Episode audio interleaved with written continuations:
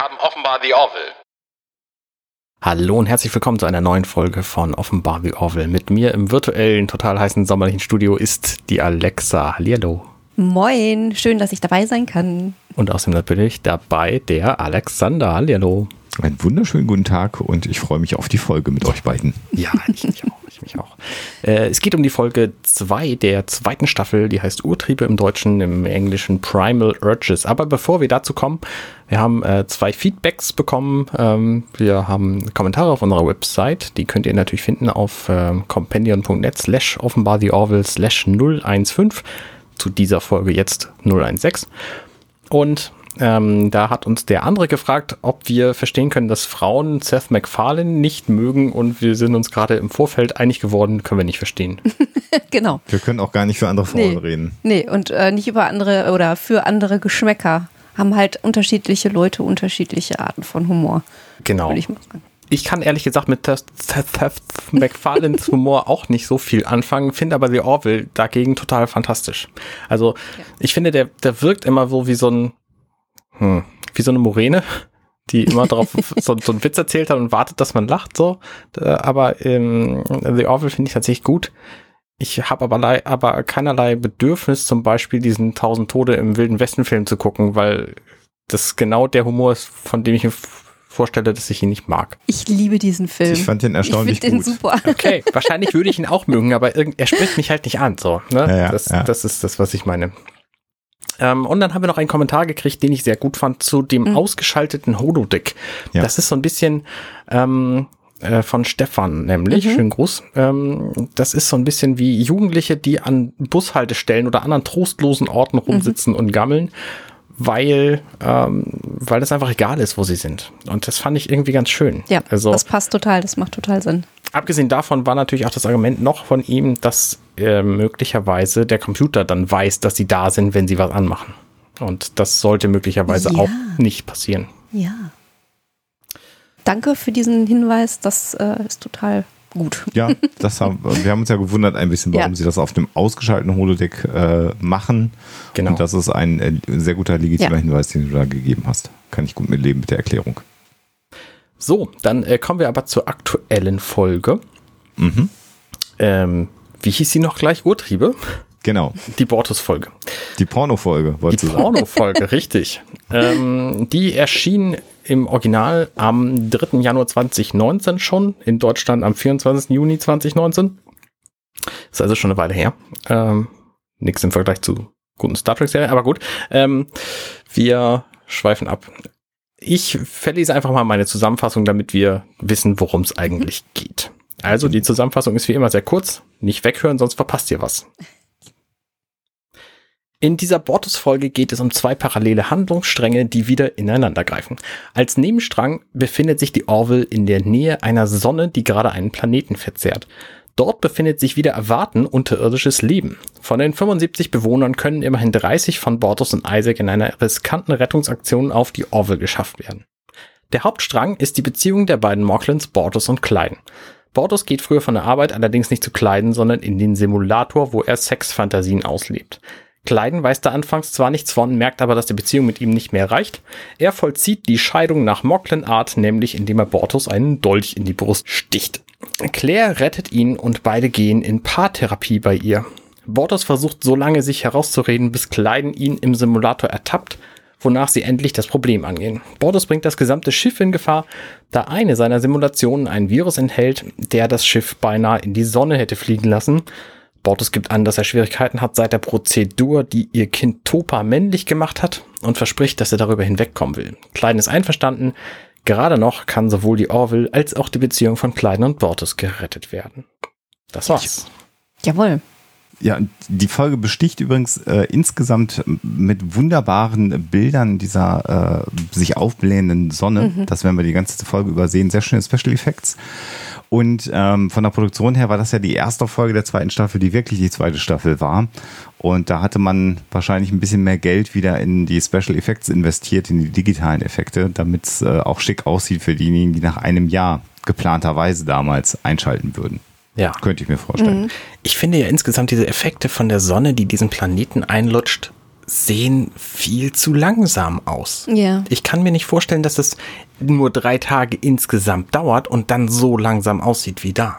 Ach, du meinst ein bisschen dynamischer insgesamt so beim Aufblähen und, und die Eruption Also, und da, so. da habe ich zu wenig Ja, Ahnung. um irgendwie das, schon. Also ich habe das Gefühl, es müsste irgendwie schneller gehen. Ja, das, das wird, wenn wir hinterher über die Rettungsaktion reden, äh, zumindest was meine Perspektive angeht, auch noch eine Rolle spielen, weil ich das für so Hanebüchen halte. So diese ganz, dieser ganze Ablauf, Ja. diese ganze Rettungsaktion. Aber, aber ja, aber es, es sieht vielleicht langsam aus, aber ich finde wahnsinnig schick auf jeden Fall. Ja, das, das auf jeden Fall, ja. Die Farben sind toll.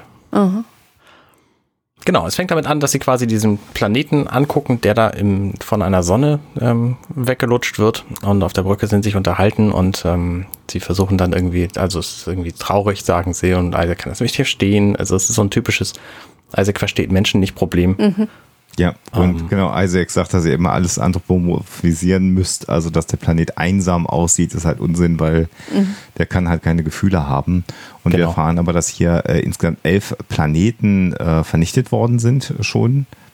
Äh, also zehn sind vernichtet, er ist der elfte Planet, der jetzt dann vernichtet wird. Und wir sehen äh, John Lamar äh, das erstmal nicht äh, als ähm, Pilot mit vorne sitzen, sondern wir sehen ihn äh, an der ja, ähm, Engineers-Konsole an der Seite sitzen. Das ist auch irgendwie ein bisschen neuer. Ich, äh, an der Stelle, finde ich eigentlich ganz spannend, dass Isaac äh, logischerweise, weil sein Charakter nun mal so ist, äh, das Ganze negativ auslegt, dass Menschen also da sozusagen so bei einem Planeten, der ja äh, zu dem Zeitpunkt noch äh, vermeintlich unbewohnt ist, so mitfühlen.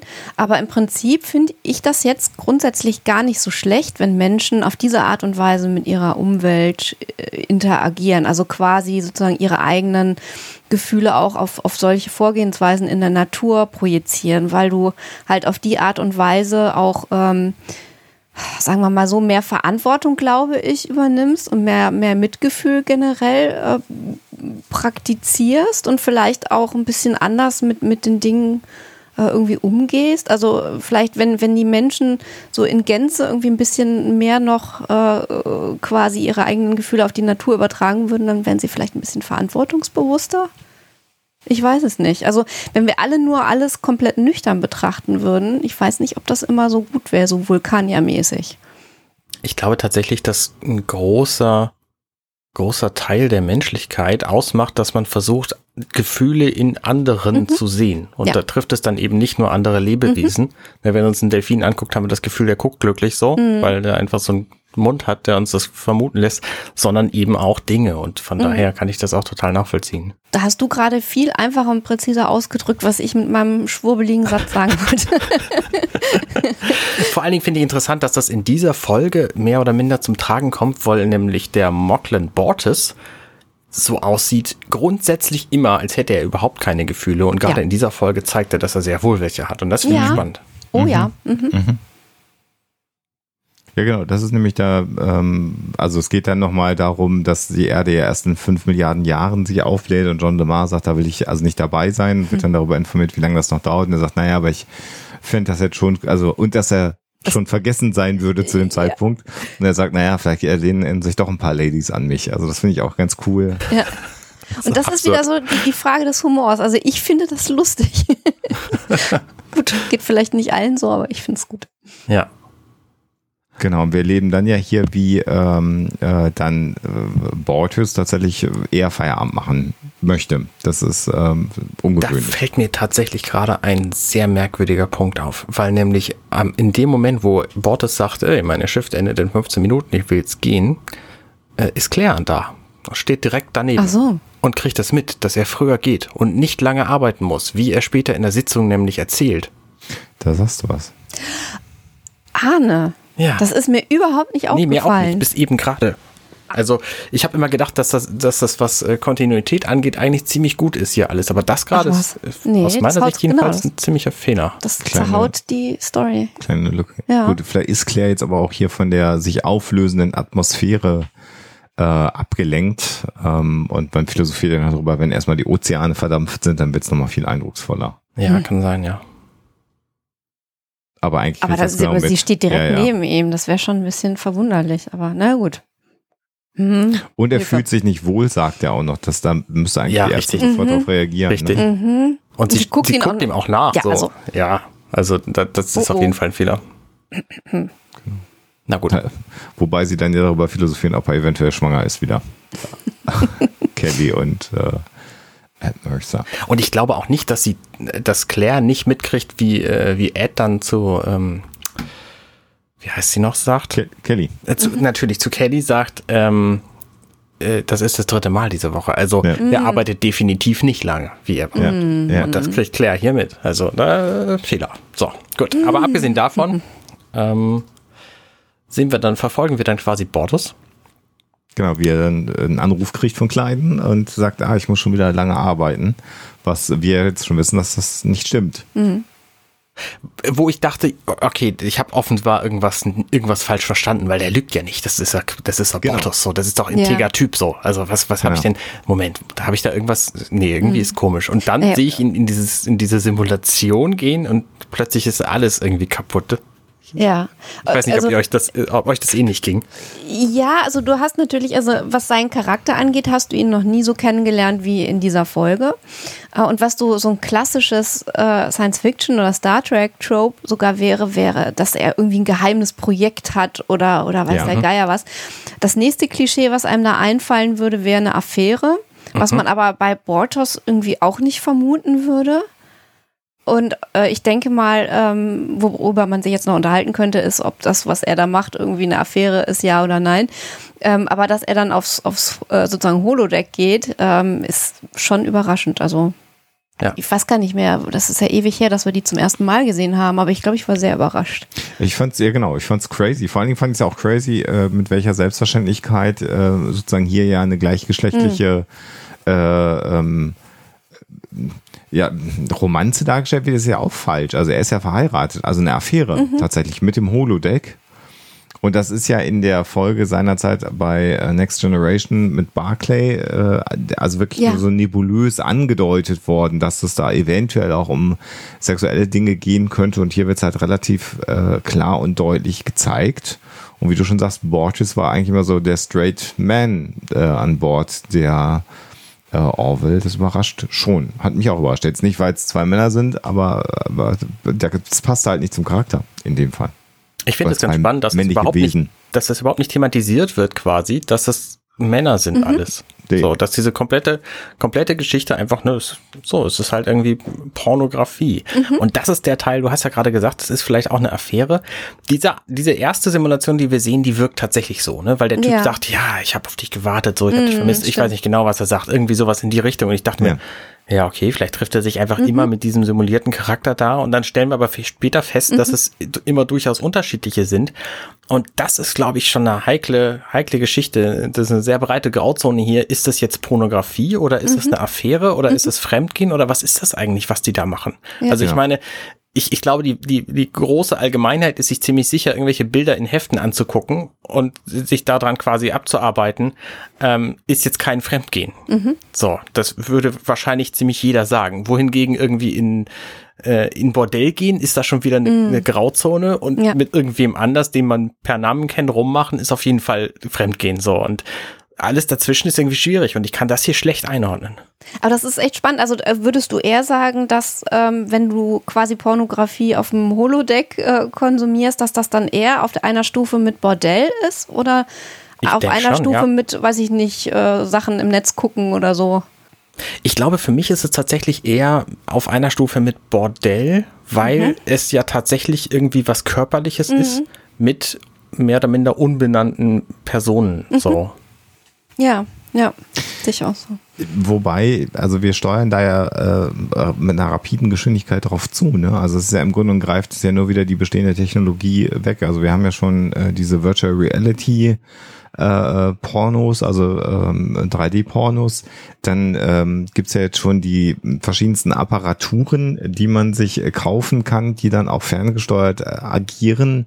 Also im Grunde genommen, ich, die Arbeit hin zu einem Avatar, mit dem man äh, den Akt der körperlichen Liebe, wenn ich es mal so formulieren möchte, oder um es klar zu sagen, mit dem man Sex haben kann, da sind wir ja schon weit unterwegs. Also äh, und ich, ich finde, äh, dieses unangenehme Gefühl, was wir hier in dieser Folge bekommen, ist durchaus Absicht, mhm. weil es ja im Grunde genommen äh, der nächste technologische mhm. Schritt ist an, und wir arbeiten aber eigentlich genau in die Richtung hin äh, das hinzubekommen. Nicht, wenn man mal guckt in China mit der Ein-Kind-Politik, wo es immer weniger Männer und immer mehr, äh, äh, nee, Quatsch, immer mehr Männer, aber immer weniger Frauen gibt.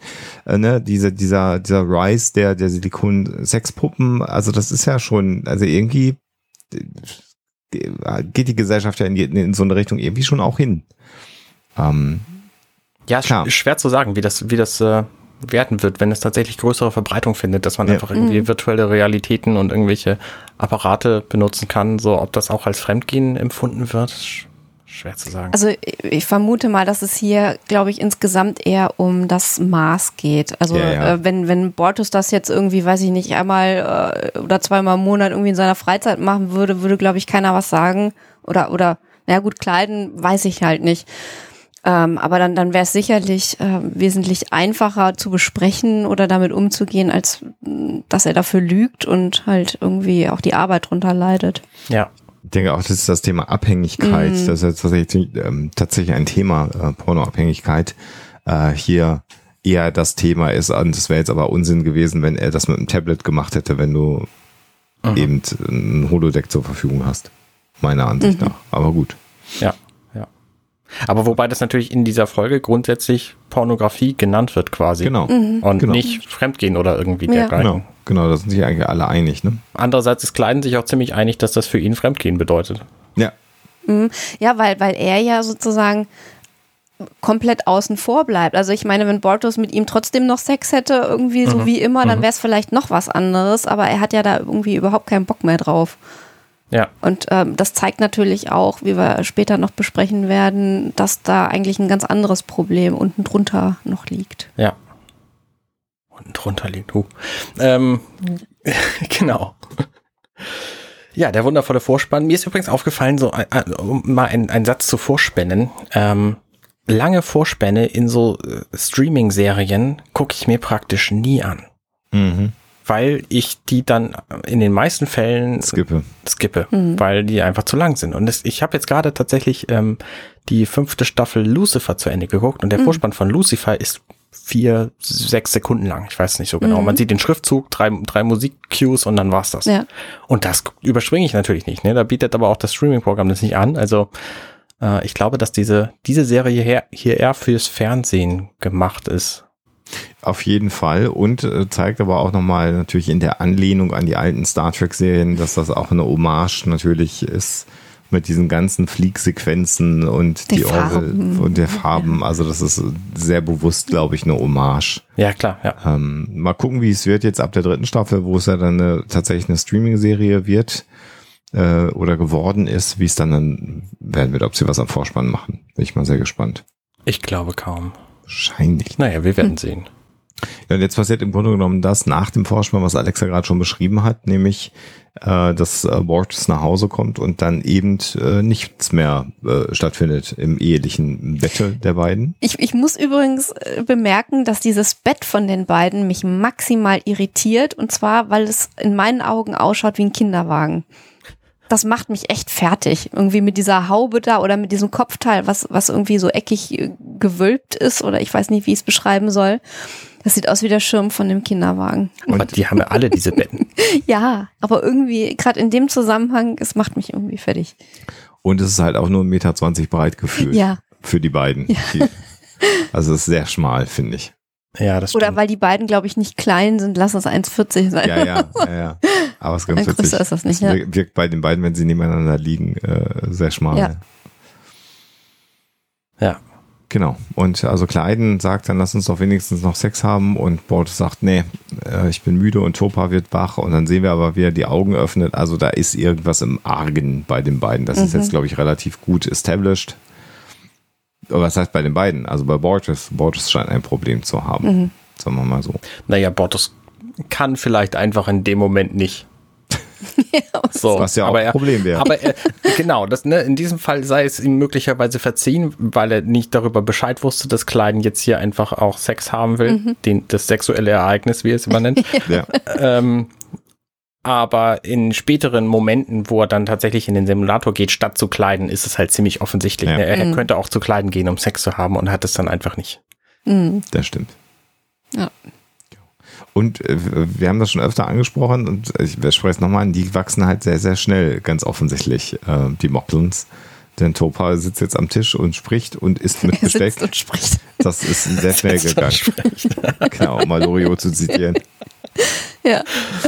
Äh, ich finde es ganz schön. Es gibt ja einen Comic, der zwischen, also der quasi Orville 1.5 ist. Ähm, der zwischen den beiden Staffeln spielt. Ich habe den schon sehr lange, ähm, aber lange nicht gelesen. Kam jetzt da gerade kürzlich im Urlaub dazu, die ersten paar Seiten zu sehen. Da geht es genau darum, das ist eine witzige Geschichte, ähm, dass Topa in die Schule kommen soll.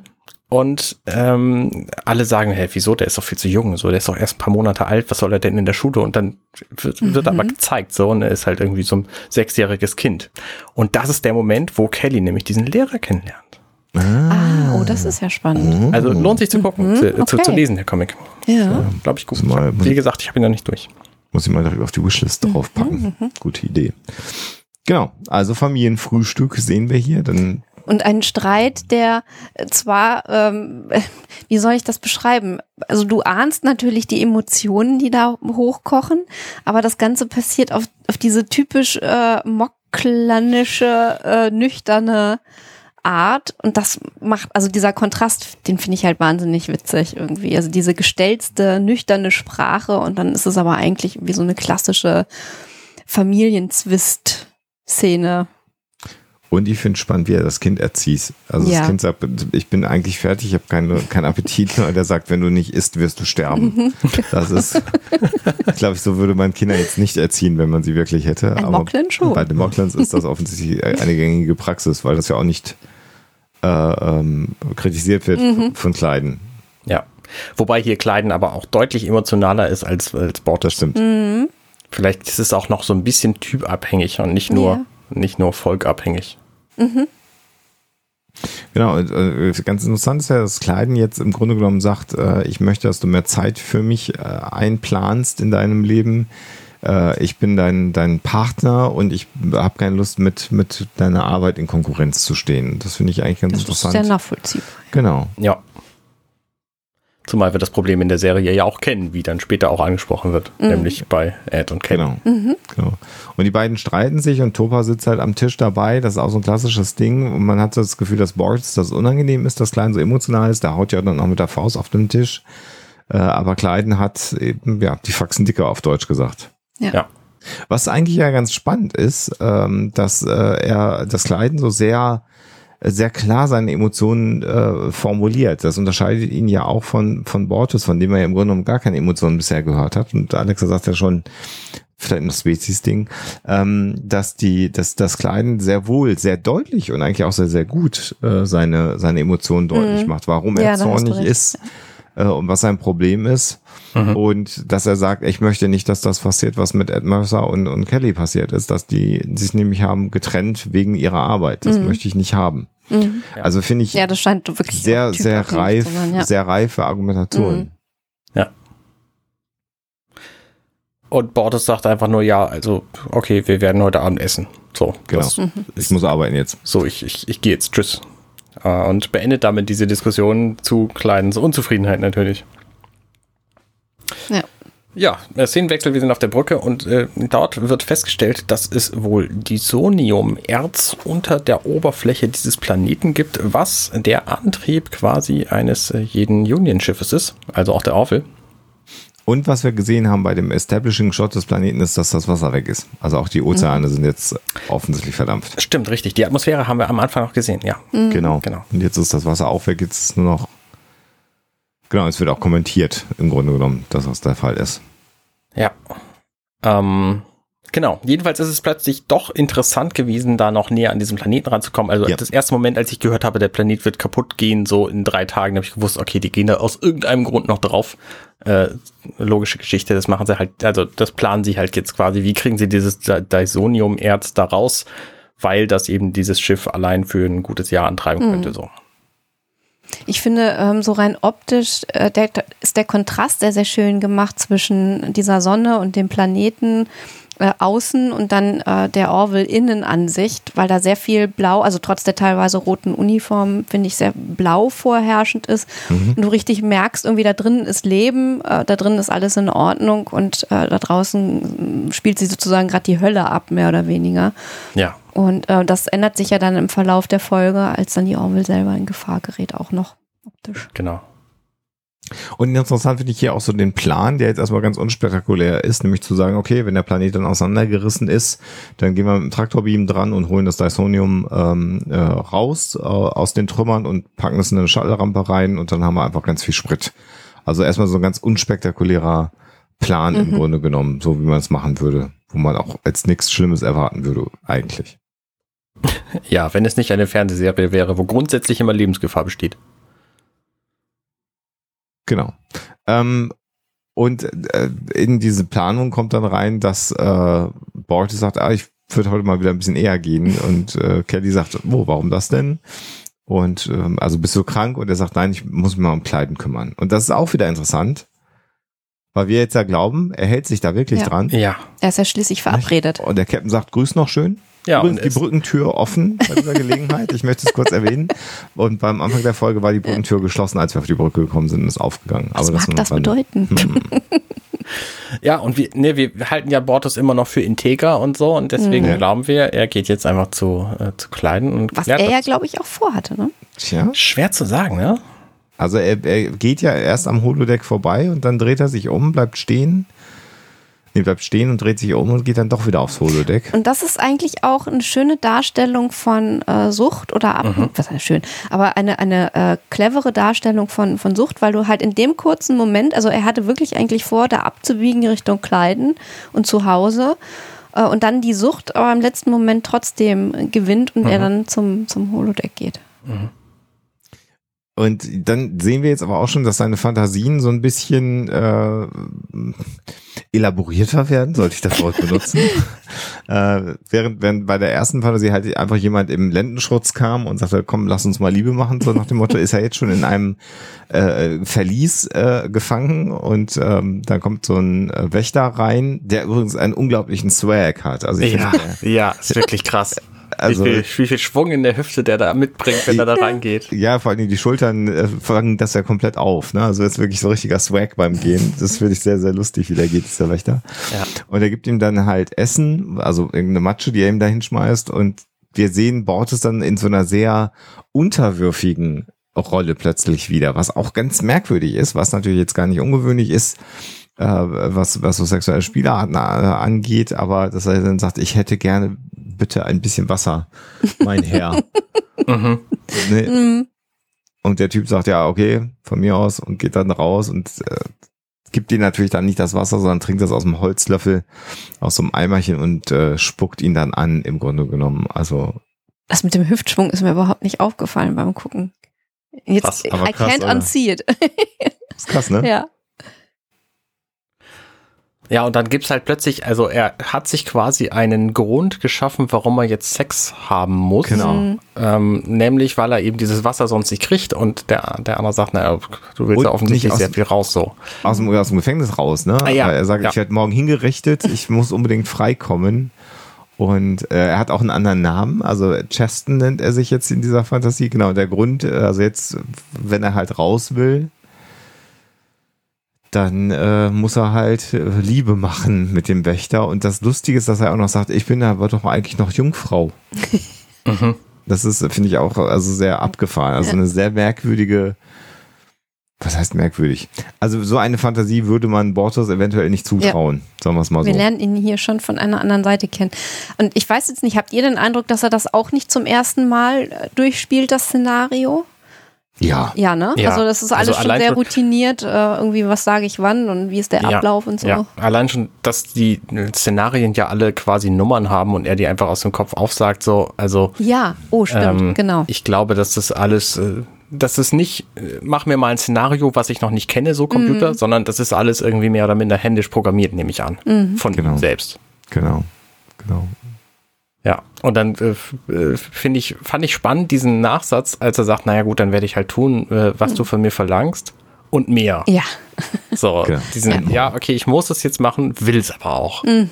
Genau.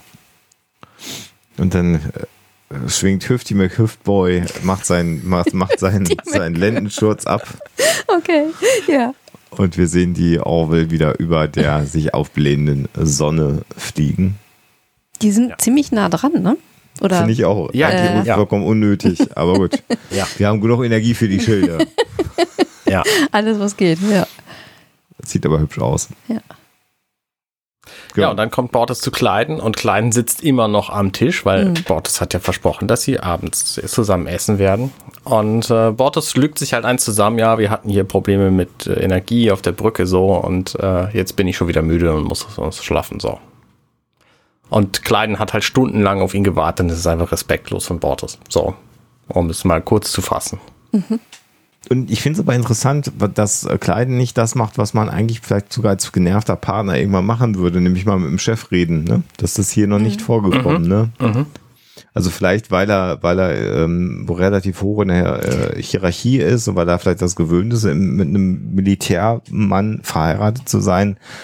Aber im Grunde Echt, genommen. meinst du, das wäre wär eine normale Vorgehensweise, wenn du dann quasi hinter dem Rücken deines Ehepartners irgendwann- zum Chef gehst? Wenn du jemand so gefrustet bist, Echt? ich weiß es nicht. Puh. Also bevor ich da ein Messer es reinstecke, würde ich doch lieber mit dem Chef reden. Ja, aber das ist ja normal, das mit dem Messer. Das machen ja alle so. Genau. Ja. Genau, obwohl eben im Grunde genommen jetzt der Abend komplett ruiniert ist und sie äh, dann äh, und Kleiden halt gesagt, äh, ich habe halt stundenlang gewartet, sagt er dann zumindest, lass uns wenigstens diesen sexuellen Event haben, das sexuelle Ereignis haben, damit wir da wenigstens das noch retten können, was wir haben, das kleine bisschen. Aber das ist eigentlich auch keine gute Voraussetzung, wenn du das sozusagen auf die Art und Weise in dem Tonfall äh, einforderst. Das äh, kann eigentlich auch nichts werden. So Genau. Wirklich. Und Bortus sagt dann halt, tut mir leid, ich bin zu müde. Genau, und das, äh, das treibt dann Kleiden aus dem Raum, ähm, Ja. bis Bortus schläft und dann kommt Kleiden aber wieder und hat seinen Dolch dabei und rammt Mhm. den einfach Bortus in die Brust. Und wir fragen uns, was ist denn jetzt los? Mhm. Ein Verbrechen aus Leidenschaft. Oder ja, eben möglicherweise. Aber es wird dann ja auch mehr oder minder sofort aufgeklärt nach Mhm. der Werbepause. Ähm, dass nämlich ähm, der einfach jetzt gerettet wird von Claire und dass das dann quasi die Scheidung war, Mhm. kleiden wollte und dass das bei Magnus total üblich ist. Und ich frage mich schon wieder, was ist eigentlich los? Wieso zum Geier wissen die so wenig über dieses Ja. Volk, was sie und was sie also verstehe ich nicht. Und ich, äh, also der Gedanke, der mir so durch den Kopf schoss äh, in der Szene, war, ähm, dass die hoffentlich auf, auf dem Planeten keine hohe Scheidungsrate haben, weil das wäre für die Spezies, glaube ich, ein bisschen Ja. Ja. ungünstig. Und was ich mich auch frage bei dieser äh, Krankenhausszene oder äh, Krankenstationsszene ist, latscht, latscht der Captain mit dem ersten Offizier immer in so eine Notoperation Ja. rein. Also ich meine, im Grunde genommen, klar liegt er jetzt unter diesem klassischen äh, ähm, äh, äh, Kunststoff Häup, äh, äh, äh, Abdeckung Ding sie. äh, Dingsy, was ja seit Next Generation im Grunde genommen etabliert ist, mit, dass da drunter operiert wird und es wird ja operiert, ohne den Patienten anzufassen. Das finde ich ja auch mal ganz spannend. Aber trotzdem, also jetzt einfach, gut, es ist der, es ist der Sicherheitschef, es ist äh, der dritte Offizier an Bord in der Rangreihenfolge, aber trotzdem, Den Leuten da im Weg rumstehen. ja, weiß ich auch Hm. nicht. Also zum einen, die stehen ja nicht den Leuten im Weg rum, weil die Maschine arbeitet ja. Ich nehme auch an, dass die da irgendwelche Kraftfeldgeschichten haben, um den Staub, den die jetzt reinschleppen, da Ja. von der Wunde fernzuhalten. Also Hm. ich nehme mal an, dass es relativ gefahrlos ist. Und ich glaube, dass es ein sehr wichtiger Unterschied ist, ob das nun der dritte Offizier auf dem Schiff ist oder irgendeiner. Hm. Okay, gut. Also von daher äh, finde ich das jetzt nicht, nicht, also es hat mich nicht, nicht irritiert beim Gucken, sagen wir so. Ich will jetzt ja wirklich nicht despektierlich sein, ne? aber wenn ich jetzt gerade mal so gucke auf, auf äh, Kelly, dann ist das heute eine Folge, wo sie den Push-Up aber eingepackt hat, oder? Ach so, ja. Oder die Jacke ist wieder anders geschnitten. Also Ich irgendwas ist nicht, aber da. irgendwas ist anders. Oder sie ist schmaler geworden und sie haben nicht den Schnitt angepasst. Bei welcher Minute bist du gerade? Äh, so zwei, bei 12.30 zum Beispiel ungefähr. Wo sie so im Hintergrund steht. Ja, sie war, glaube ich, weiß es nicht. Also Sagen wir hatte mal schon so, mal mehr Push-Up. Ich wollte gerade sagen, es, es war schon mal Draller unter dem Oberteil. Ach, so rum, okay, verstehe. Weil Push-Up eingepackt heißt für mich, der ist dabei. Also, so. nee, eingepackt in, also ausge, also nicht angezogen. Ja, okay, alles klar. Okay, jetzt habe ich es auch begriffen, ja. Ja gut, aber das ist, äh, das sind Kostüme in Hollywood. Komisch, ich wusste sofort, was du meinst, aber wir sind ja auch schon über 20 Jahre zusammen. Ver verheiratet, genau. Ja, ich habe ja, ich habe ja heute auch mein, mein, mein Chetner-Korsett nicht an. Ich möchte ja mal so eine Diskussion zwischen euch äh, beiden beim, beim, beim Urlaubspacken äh, möchte ich Oh, gerne oh. mal hören. Hast du das eingepackt? Ja, das habe ich eingepackt. Das heißt, da ist es nicht dabei, oder? Stimmt. Das ist recht, Arne. Das Das wäre bestimmt gut. Aber eigentlich reden wir nicht beim Packen, weil wir immer in der letzten Minute packen und dann Keine alle Zeit so haben. äh, konzentriert sind und so panisch, dass wir keine Zeit zum Reden haben. Hm, verstehe.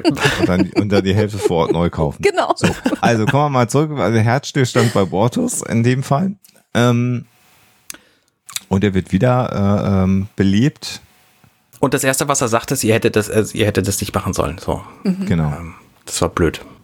Interessant finde ich ja übrigens auch, dass er nicht beatmet wird. Ne? Also das, das ist übrigens bei Star Trek generell so, dass die, die, also Nie, ne? das, das Wichtigste ist ja tatsächlich bei einem, bei einem Herzstillstand, dass das Gehirn weiter mit Sauerstoff versorgt wird. Das machen die nie. Also Oder es passiert, äh, ja, wie? nicht sichtbar. Ja. Keine Ahnung. Ja, ich wüsste, ich verstehe auch nicht, wieso. Ich finde es spannend, dass er quasi jetzt ja diese, ähm, ich weiß nicht, was es ist. Es, er hat ja irgendwie Blut an seinem Körper oder Ich glaube, ist es ja. schon irgendwie, irgendwie eine, eine in- innere Adern, die da zum Vorschein kommen? Ich finde, es sieht sehr Ach eigenartig so. Ich, ich glaube, die haben sehr dunkles Blut und das ist ihm an, ans Kinn gespritzt, glaube ich. Okay, verstehe. Würde ich behaupten. Ja. Genau, und er sagt, äh, also ich bin, ich bin am Leben und er sagt, äh, und Ed sagt, ja, dank, dank Dr. Finn. Und dann sagt er, sie haben mich wiederbelebt. Und sie sagt, ja klar, das ist mein Job. Und er sagt, das hätten sie nicht tun sollen. Das finde ich sehr, sehr gut. Weil das so genau die Antwort ist, die man nicht erwartet. Ja. Aber das ist, das sind echt, also wie du gesagt hast vorhin, Arne, das sind doch wirklich Dinge, über die ein Captain Bescheid wissen müsste, wenn er einen Mocklin an Bord nimmt, erst recht mit Ehepartner, Ja. dass die sich, wenn die sich fetzen oder dann unwiederbringlich zerstreiten oder so, dass das dann passieren kann, weil das ja nicht ganz unwichtig auch für den Rest des Schiffs ist. Ich Also- würde vermuten, das ist auch ein Faktum über dieses Volk, was andere Leute auch wissen könnten. Mhm. Ja, das ist doch dieses Volk, was sich immer umbringt, wenn sie sich trennen. Ja, klar, genau. weiß man doch. Ja. Es äh, ist, äh, äh, na sagen wir mal so, es ist natürlich so ein bisschen wie bei, bei Star Trek Ne- The Next Generation, aber da war Worf tatsächlich der erste äh, Klingone, der an Bord ähm, eines, eines Föderationsraumschiffs äh, gedient hat. Äh, und da, da, da lernen wir ja auch über die Serie, über die Figur Worf ganz viel über die Klingonen noch äh, natürlich. Aber hier habe ich eher den Eindruck im Universum von The Orville und der Union, dass die Mocklins schon seit geraumer Zeit äh, ähm, sozusagen Mitglieder der Union sind und damit auch dementsprechend seit geraumer Zeit an Bord sind. Ich, mir wäre nicht bekannt, dass es der einzige Mocklin an Bord eines Union-Schiffs wäre. Auf jeden das Fall ist nicht so nicht gesagt thematisiert, worden. ne? Ne? Nee. Ja, ja. Ich finde es, also ich meine, aus, aus Storytelling-Sicht ist es natürlich auch praktisch, einfach so ein Alien an Bord zu haben, Mhm. was ständig irgendeine sehr eigenartige Thematik mitbringt, wo man dann die Folge drauf aufbauen kann. Mhm. Ich meine, Jaloja, gerade letzte Folge haben wir ja auch gesehen. Ähm, das Ja. ist schon eigenartig, dann diese, diese nur Männlichkeit in dem Volk und dann gibt es plötzlich doch Frauen und jetzt dies hier. Also, ähm, Klar, Mhm. ne, ich meine, oder auch, dass er alles essen kann, wie auch irgendwann Mhm. während dieser, der, der ersten Staffel erst bekannt wurde. Also, äh, ne, wer weiß, was da noch alles ausgepackt wird. So, na, na klar habe ich irgendwie äh, drei Beine und trage die immer nur in meinen zwei Beinen versteckt, so. Genau. Na klar dürfen wir nicht älter als so und so alt Ja, werden genau. und müssen uns dann irgendwie selber entleiben. Ja. Na klar, äh, äh, heute ich mich alle 30 Jahre und Genau. wer weiß, was da alles noch kommt. Also, Ja. schon, äh, schon praktisch so ein Alien dabei zu haben. Ich muss gerade, wo du, wo du sagst, mit, mit Häuten, ich musste irgendwie gerade an Babylon 5 denken und ähm, Delenn, die sich dann irgendwann, wobei das ja eine absolute besondere Geschichte war, dass sie sich dann verpuppt hat, mehr oder weniger. Das war auch so, so, eine, so eine Geschichte, die hat mich irgendwie damals, als ich die Serie zum ersten Mal gesehen habe, sehr beeindruckt. Ja, Was, was so Aliens angeht und was die so machen können. ja. Ähm, ich finde es schön, dass wir nicht die Einzigen sind, die sich über diese Moklins wundern, sondern auch Ed und Kelly, die dann quasi mit der ähm, Admiral Osawa reden ähm, und sich das quasi nochmal bestätigen lassen, wie sie jetzt vorgehen sollen. Und dass es, dass es nicht, nicht cool ist, jemanden noch auf dem Schiff umzubringen, auch wenn er Moklin ist. Ähm, und sich dann erstmal Schnaps reinhauen. Ich finde das total witzig. Ja. Also, Ja, der, Day, der, der, der Daydrink, äh, der hat mich auch ähm, sehr beschäftigt und ich glaube, es ist jetzt auch ganz klar Absicht, dass äh, die als äh, ja äh, alle als leichte Alkoholiker dargestellt werden. Also ich glaube, wir kommen jetzt nicht mehr drum rum, wie die beiden einen Daydrink auch zelebrieren, also mit diesem celanischen äh, äh, Blütenwhisky, also der ja mega geil. Ja, toll. ein mega geiles Getränk ist, äh, halbwegs guter äh, Digital Effekt tatsächlich. Ähm, zumindest wenn die Gläser bewegt werden, dann am Ende sehr cool. Aber Ja. ich finde das einfach krass, dass die sich einfach tagsüber einfach einen Whisky reinknallen. Ja. Aber das ist halt auch sehr satirisch dann, dann doch, ne? Auch Ja. dieses, hoffentlich ist er nicht schon wieder schwanger. Dieses, äh, wir trinken, egal, wenn eine Situation schwierig ist, egal welche Uhrzeit und so. Also es ist natürlich alles irgendwie mit so einem Augenzwinkern, glaube ich. Und auch ein bisschen überzogen. Ja, ja, aber es, ich glaube, hier wird schon deutlich gemacht jetzt endgültig, dass die halt alle am Trinken sind. Ja, Das sind ja. alles Trinker am Bord der Orville. Wie in den alten Krimiserien. Der Was- 60er Jahre, Ja. ja. äh, für mich ist hier viel offensichtlicher, ähm, dass die sich einfach mal beide total einig sind. Das haben wir ja auch Das schon sehr, sehr anders gesehen in dieser Serie. Und gerade in diesem Punkt, ne, die trinken hier sogar diesen, diesen bunten Whisky, der sich dann noch vereinigt. Also als, als stimmt. Symbol der, Oh ja. der Einigkeit hier äh, zwischen. Ed und Kelly. Das finde ich gut. Das stimmt. Sehr, sehr plakativ. Mhm. Genau.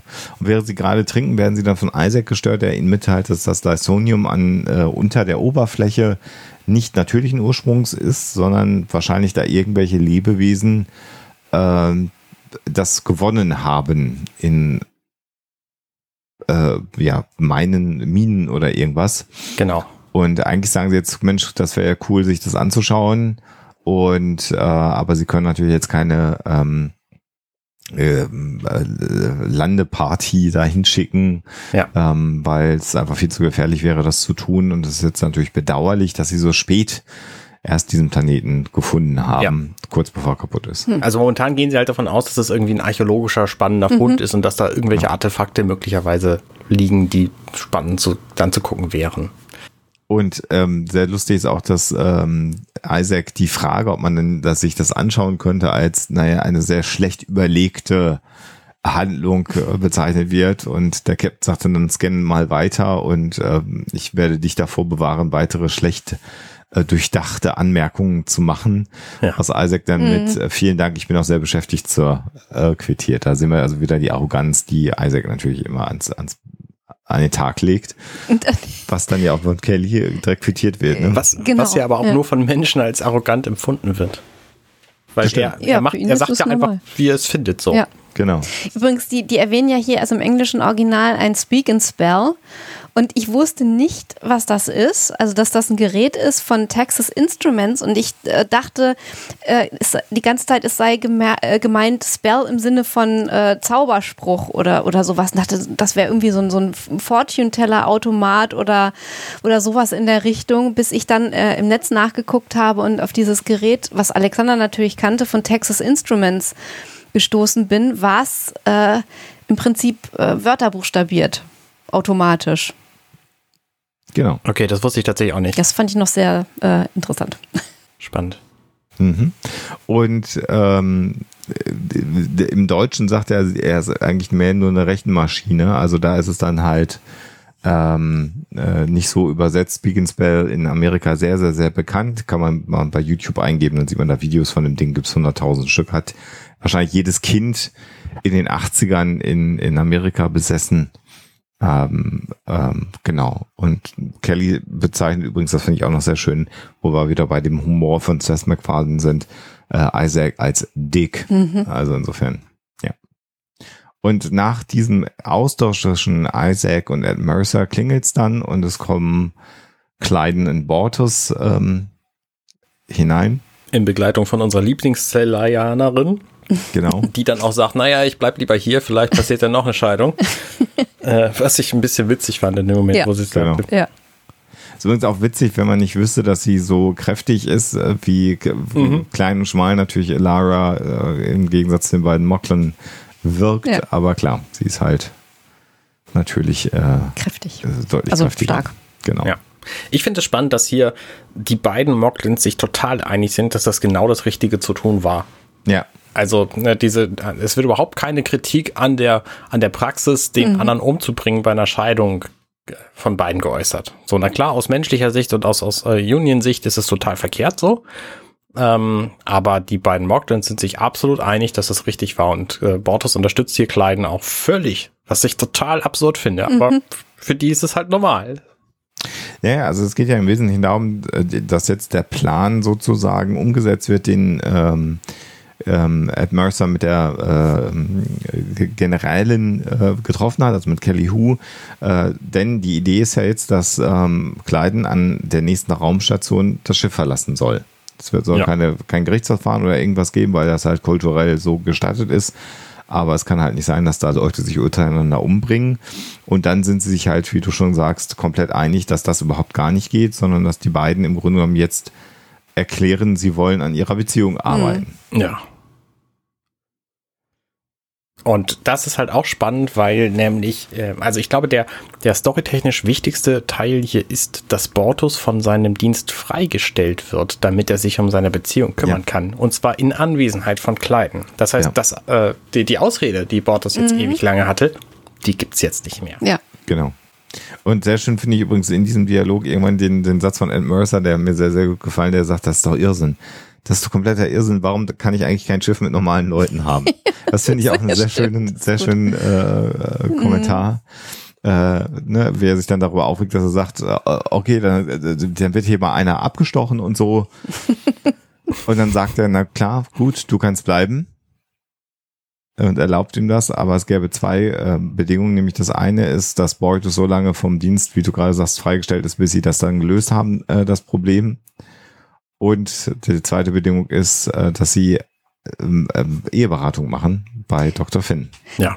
Was ich noch spannend gefunden hätte, ist, wenn sie thematisiert hätten, was das jetzt mit Kleiden macht, dass er dann, also dass sein äh, Ehepartner die äh, Scheidung überlebt hat und wie das so in der Kultur gesehen wird, ob das schon mal vorgekommen ist oder ob das äh, der erste Fall ist, wo das passiert.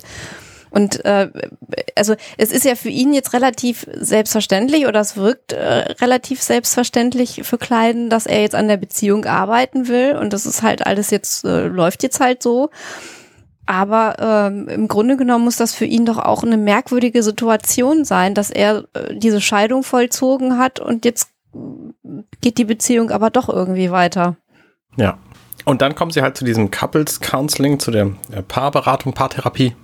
Und da fände ich, ähm, merkt man der Serie an, dass sie hier an, an Figuren gespart haben, weil das natürlich auch wieder Claire machen muss, wo wir gerade vor, mhm. ich glaube, vor zwei Folgen gesehen haben, dass sie selber ganz schöne Schwierigkeiten hat mit ihren, also dass sie selber im Grunde einen Counselor braucht. Ähm, ja. Und jetzt hier plötzlich der erfahrene Paartherapie-Counselor ist. Also da hätte ich gerne eine andere Figur gesehen, ehrlich mhm. gesagt. Ja gut, sie vereinte alles auf sich selber und man muss natürlich auch sagen, du kannst andere äh, durchaus counseln, auch wenn du selber Probleme in deinem Leben hast. Das Klar, natürlich. Es ja keine Psychotherapie mhm. geben, ja, ja. weil es gibt ja keine Menschen, die keine Probleme haben. Aber ich weiß, was du meinst. Also das ist wirkt ein bisschen merkwürdig. Umgedreht ist sie aber diejenige, die die Ausbildung hat. Also sie haben halt nicht den den Troy-Charakter äh, auf, ähm, auf der Orville. Das muss sie halt auf sich in Personalunion dann vereinen, dieses Thema. Aber das Medizinstudium muss echt mal krass sein. Also alleine die, die menschliche Physiologie und Humanmedizin ist ja schon umfangreich, aber wenn du dann auch noch Alien äh, Species hast und noch Psychologie und Exopsychologie und ich weiß nicht was alles. Ja. Mein lieber Schwan. Ja, wobei, ich meine, die ganzen OP-Geschichten, die muss sie offensichtlich nicht lernen, weil das hat der Computer gemacht. Das stimmt, das ist so. Das wird abgeschmolzen. also es wird vielleicht auch einfacher. no, vielleicht sind das einfach nur was man die Bedienungsanleitung der Geräte alle lesen muss. ja, ja, hier kaputt, dann hier drücken, bitte. Genau, genau. Drücken Sie folgende Tasten in der Reihenfolge. Ja. Genau, der Grund, warum sie zur, äh, zum Counseling kommen, ist dann auch sehr schön. Klar, sagt, damit ich Bortus nicht mehr ersteche. Und das, das quittiert sie dann auch wieder mit der Aussage, ja, das ist äh, eine Idee, ja. Ich finde das schön, also ihre Art, hier psychologisch an diese Sache ranzugehen. Ich kann das mhm. natürlich schlecht beurteilen, weil ich da selber wenig Erfahrung habe, aber sie ist sehr bestärkend und positiv. So, ja, es ist auch richtig, aber das ist nicht, was ich meine. So, vielleicht gibt's ja noch was anderes. So, also ähm, nicht so, nee, das ist Quatsch. So hier, also das ist Blödsinn. Ihr müsst erstmal verstehen, was Sache ist und dann können wir uns, können wir euch helfen. Sondern sie geht da sehr ähm, seicht fördern. Ich weiß, ich, ich weiß nicht mal, wie ich es formulieren mhm. soll. Also ähm, ja, wie sagt man das? Also äh, bestärkend an die Sache. Ja. ja. Ja, ja. Also es ist ein bisschen ungewöhnlich. Also sie haben ja beide schon äh, ganz klar gesagt, dass sie an der Beziehung arbeiten möchten, so, ähm, weil das ist natürlich eine Grundvoraussetzung. Wenn der Captain das jetzt einfach befohlen hätte, würde auch so eine so eine Paartherapie natürlich nicht funktionieren. Aber sie haben ja beide gesagt, nein, wir wollen das ja, dass das wieder funktioniert. Insofern hat sie ja durchaus schon ähm, sagen wir mal, einen kleinen, kleinen Fuß schon in der Tür drin, ähm, mhm. Sozusagen. Aber natürlich sind die beiden überhaupt gar nicht an dem Punkt aktuell zumindest mal, um, um äh, das zu reflektieren, was sie da jetzt eigentlich gerade machen sollen. Du merkst, finde ich, ziemlich schnell und sehr deutlich, dass Bortus das einfach nur macht, weil es von ihm gefordert wird und er sagt einfach nur das, was von ihm erwartet wird, mhm, damit das mhm. vielleicht möglichst schnell vorbei ist und da einfach ja. Also ja. er bietet da, glaube ich, kaum äh, Angriffsfläche, aber auch wenig, äh, sagen wir mal so, also er gibt wenig Preis von, von sich und dem eigentlichen Problem. Ja, genau. Genau, bis es dann später aufgedeckt wird. Mhm. Ich finde das ganz spannend, dass, ähm, dass Claire hier sagt, das ist im Grunde wie eine Friedenskonferenz und ihr beide seid die Kriegsparteien. Mhm. Ähm, das ist eine sehr, sehr heikle Aufgabe, glaube ich, diesen, diese, diese beiden Parteien wieder zusammenzuführen. Ich meine, wenn wenn es schon mal einen Krieg gibt, wie wahrscheinlich ist dann, dass die beiden Parteien wieder zusammen im Bett landen? Also mhm. schon extrem schwierige Geschichte. Paartherapie wahrscheinlich insgesamt. Ich habe da zum Glück selber überhaupt gar keine Ahnung von, äh, weil ich es auch dankenswerterweise nicht brauche. Aber es ist, glaube ich, schwierig. Mhm. Also zumindest mal die Sache mit diesen I-Statements ist nicht so schlecht. Also mit den Ich-Aussagen und Dinge, die man sich wünscht oder die man an dem Partner äh, findet, das ist gar nicht so weit hergegriffen. Aber es ist halt wirklich, genau wie Alexa sagt, also in dieser ganzen Passage hier ist bei Borges das eher so, er ist, macht das, weil er es machen muss, mhm. während Kleiden halt mit, mit Emotionen dabei äh, ist. Ja. Wobei wir natürlich bei Borges auch einfach extrem schlecht abschätzen können, ob er gerade sehr emotional ist oder total genau. nüchtern. Das ja, stimmt. Das ist wahr. Übrigens eine Bemerkung zu Claires Kostüm. Das ja. fand ich äh, ganz interessant, dass ihre Jacke im Prinzip offen ist nur an einer Stelle ja mit so einem Clip geschlossen wird, der ein bisschen wie ein Gürtel wirkt, äh, finde ich persönlich sehr schick. Genau. Sieht cool aus. Da fällt der Mantel nämlich im Sitzen auch sehr mhm. cool. Ja. Sehr spannend. Habe mich nämlich am Anfang gefragt, wie das ja, das, geht, das dass, so der, ne? dass der so bleibt. Und dann sieht man aber, dass er halt so einen Clip hatte. Ja. Schöne Variation der Uniform. Wobei ich den Clip selber jetzt nicht so schick finde. Nee, ist mir sehr zweckmäßig. Plastikgürtel. Sport, ja. Sportoutfit-mäßig sozusagen, ja. genau. Ja. Diesen Rucksackclip im Grunde genommen. Aber wahrscheinlich funktional. Mhm. Genau, genau. Ja, jetzt gehen sie da raus und tatsächlich ist das erste, was Borges sagt, er muss dem Captain noch ein paar Informationen geben. Also was ja gar nicht stimmt. Ja, es hat ne? nicht funktioniert. Hat also gar nichts gebracht. Ja. Denn sie sollen ja eine, eine Liste von Dingen machen, die ihnen Spaß macht und Kleiden will das unbedingt machen, ist ganz gelöst und Borto sagt, äh, ja, gerne, aber ich muss dem Captain noch ein paar Sachen sagen. Ich finde die Idee mit der Spaßliste ehrlich gesagt ziemlich gut für jede mhm. Beziehung von Menschen. Also, mhm. das ist eine schöne Idee. Ja. Gut. Und mit tut, also das ist auch so absurd, ne? Ich meine, Kleiden hat äh, versucht, sich scheiden zu lassen und hat dazu Bortus erstochen. Und trotzdem tut er mir jetzt in der Szene leid, weil er halt wirklich beschwindelt wird nach Strich und Faden. Ja. Genau. Ja, aber wird er ja die ganze Zeit. Er tut ja, mir ja. pausenlos leid bis lieb. Also, ja. ja. Und Borges geht natürlich nicht zum Captain, sondern geht direkt wieder aufs Holodeck. Ja. Und er, Moment, das ist ein, eine wichtige Unterscheidung äh, zu seinen bisherigen Holodeck-Abenteuern. Er ist hier nämlich sowas von ungehalten, dass er vor der Tür stehend sein Programm schon einfordert. Ja. Und Stimmt. nicht erst reingeht, die Tür verschließt und dann sagt, was er will, sondern mhm. äh, er lädt das Programm quasi, bevor er reingeht. Also es ist mhm. noch dringender geworden. Mhm. Ja. ja.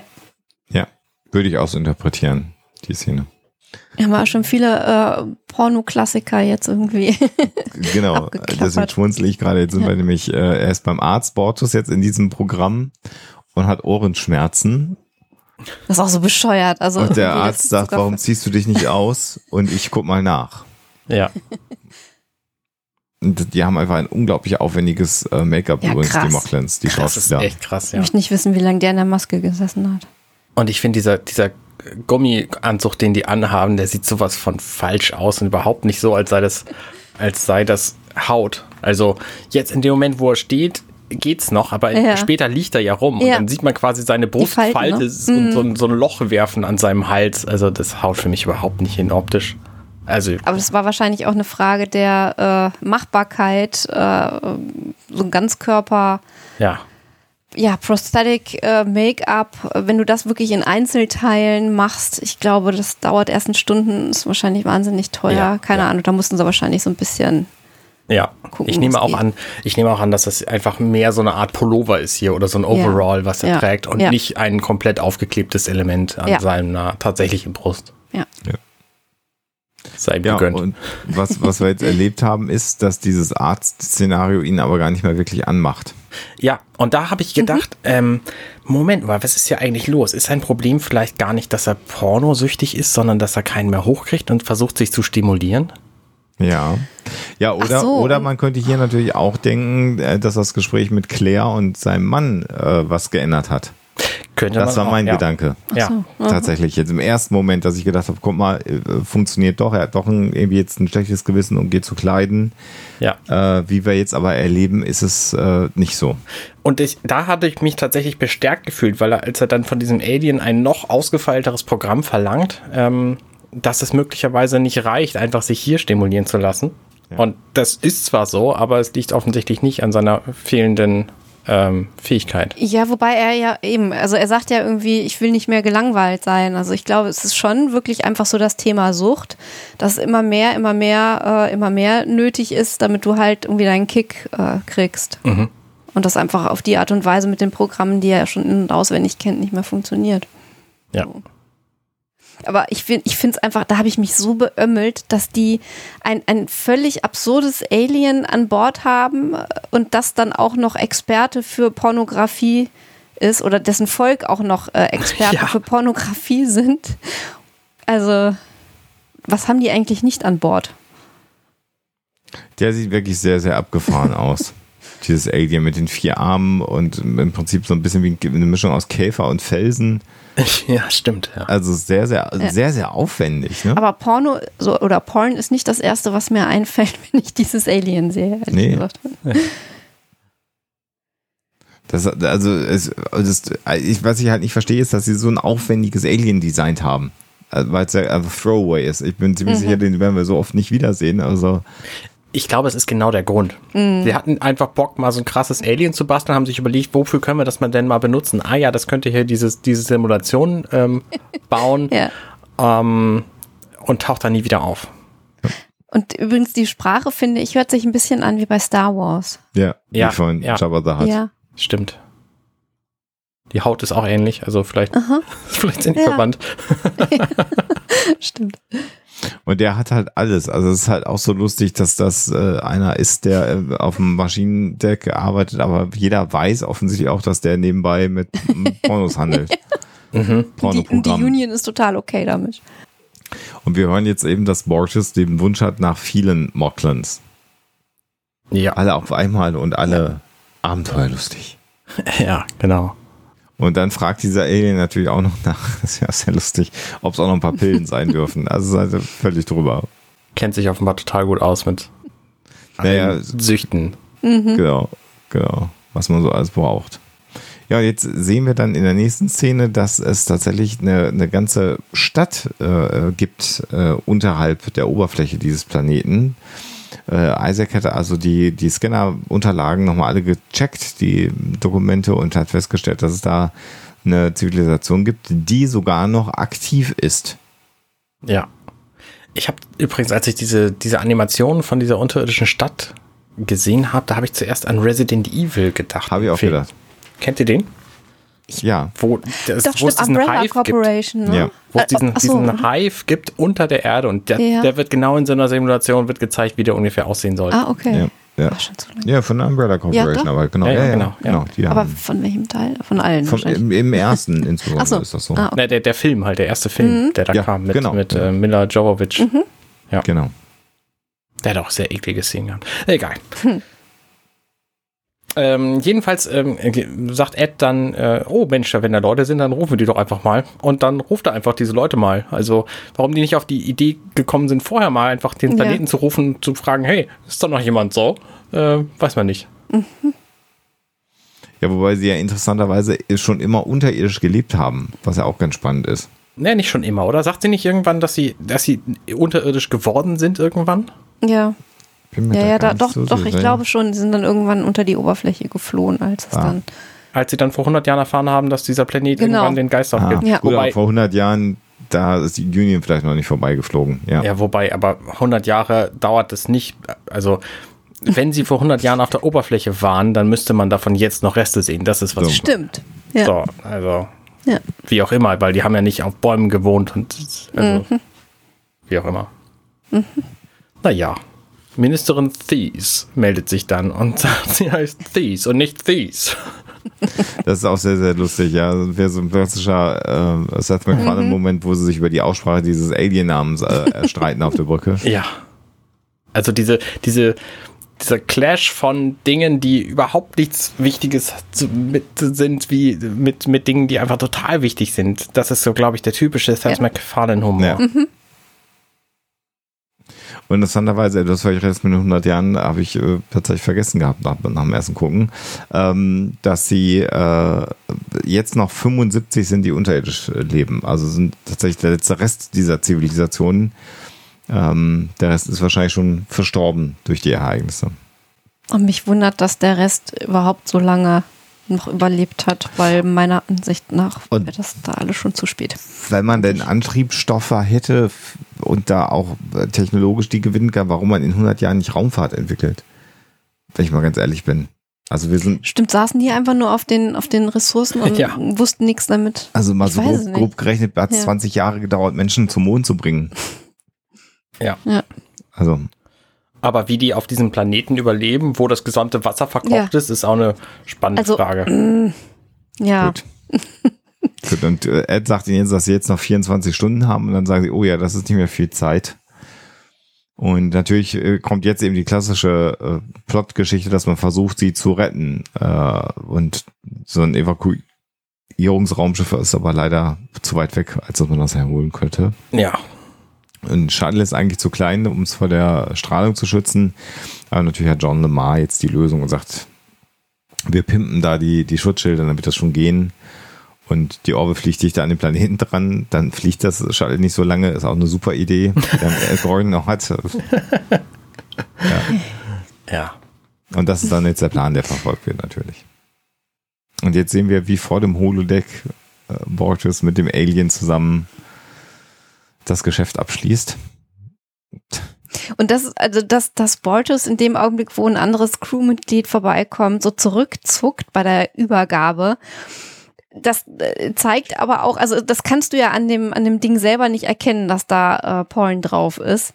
Aber das zeigt eigentlich auch, dass es Allgemeinwissen sein muss, dass diese Viecher damit handeln, weil sonst hätte er ja keinen Grund gehabt, da irgendwie sich so zu schämen, Ja. eigentlich vor anderen Leuten. Ja. Es ist eine spannende Situation, dass es dieses Volk gibt, von dem bekannt ist, dass Mhm. sie gute Pornografie machen und der arbeitet da einfach und alle Leute reden mit dem, der macht seine Geschäfte auf diesem Ja. Schiff und dann ist das ausgerechnet derjenige, der dann später den Virus auf dieses Schiff, sowas von absurd. Mhm. Ja. Also, Ist. ich meine, der hat ja auch einen Ruf zu verlieren für sein gesamtes Volk. Ich meine, nach diesem Vorgang kauft doch niemand mehr bei dem gesamten Volk irgendwelche Pornografie.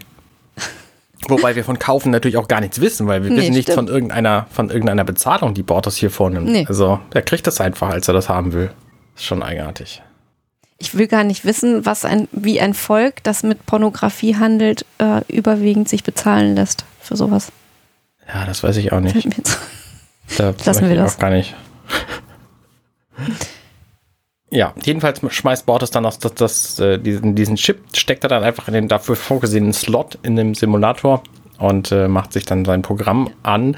Und dann sieht er tatsächlich so ein bisschen geil aus, als er losrennt auf dieses Programm zu. Ist ja auch was Neues, ne? Das, ja, Ist ja stimmt. Ja. Übrigens, dieser, dieser Teich, äh, an dem er da sitzt oder See oder was auch immer, der hat mich so an TNG erinnert und eine Gelegenheit, wo, glaube ich, Will und äh, Diana mal ein Picknick machen oder so. Ich weiß es nicht mehr. Oder war die Mutter dabei? Ich, ja, ja, genau, ja. Es gab so eine Folge, ich erinnere mich, ich habe die Ja. besprochen, aber ich habe vergessen, welches es ist. aber das ist so ein, so ein typisches Star Trek-Setting, finde ich. Ja, ja, so ein See, der so klein ist, dass du Ja. hinten das Ende siehst, weil da Ja. endet das Studio. und so. Genau. Ja, aber dennoch hübsch irgendwie. Ja, genau. Und noch wieder ein neuer Schuss aus einer neuen Ansicht äh, von der Orville über der Sonne. Also da sehen wir eine ganze Menge äh, Schüsse dieser Art. ja.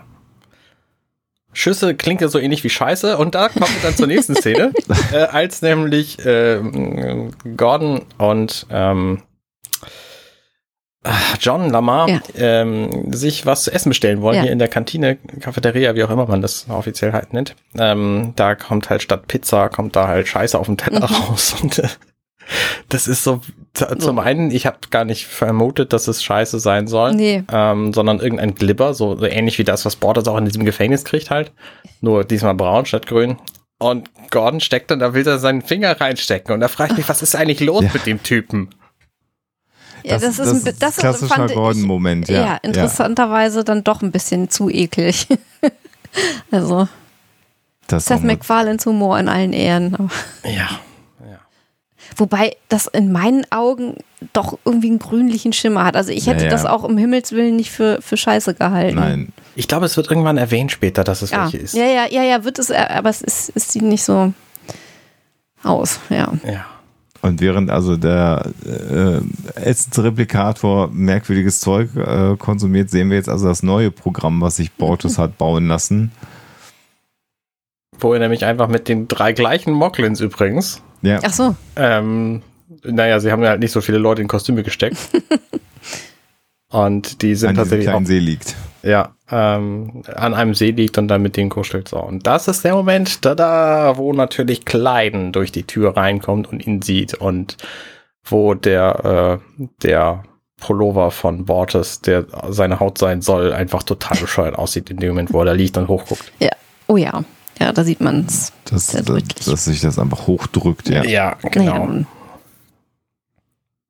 Ja, und das ist quasi der Moment, der wichtigste Moment dieser Folge, wo nämlich Bortes gezwungen wird, sein Problem zuzugeben. ja.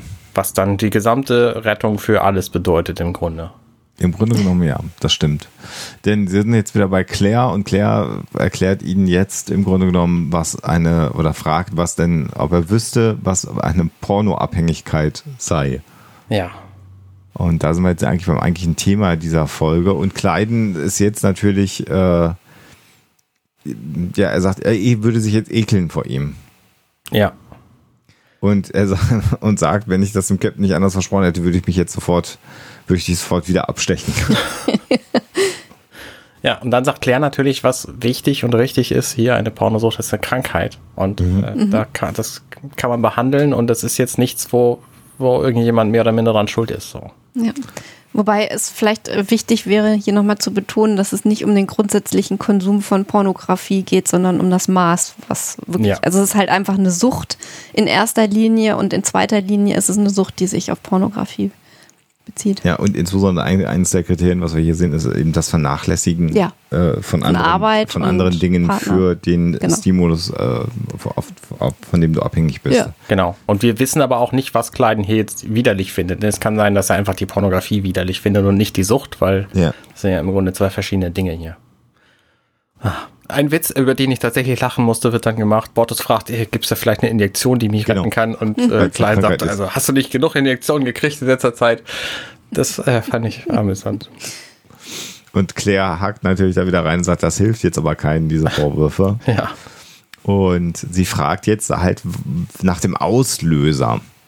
Und das ist natürlich jetzt ganz interessant, weil jetzt kommen wir zum eigentlichen Thema dieser ganzen Folge, weil sie fragt nämlich äh, Kleiden, wann denn das sexuelle Interesse von Bortos nachgelassen hätte. Und er sagte, naja, nicht so lange, nachdem Topa äh, die Geschlechtsumwandlung bekommen hat.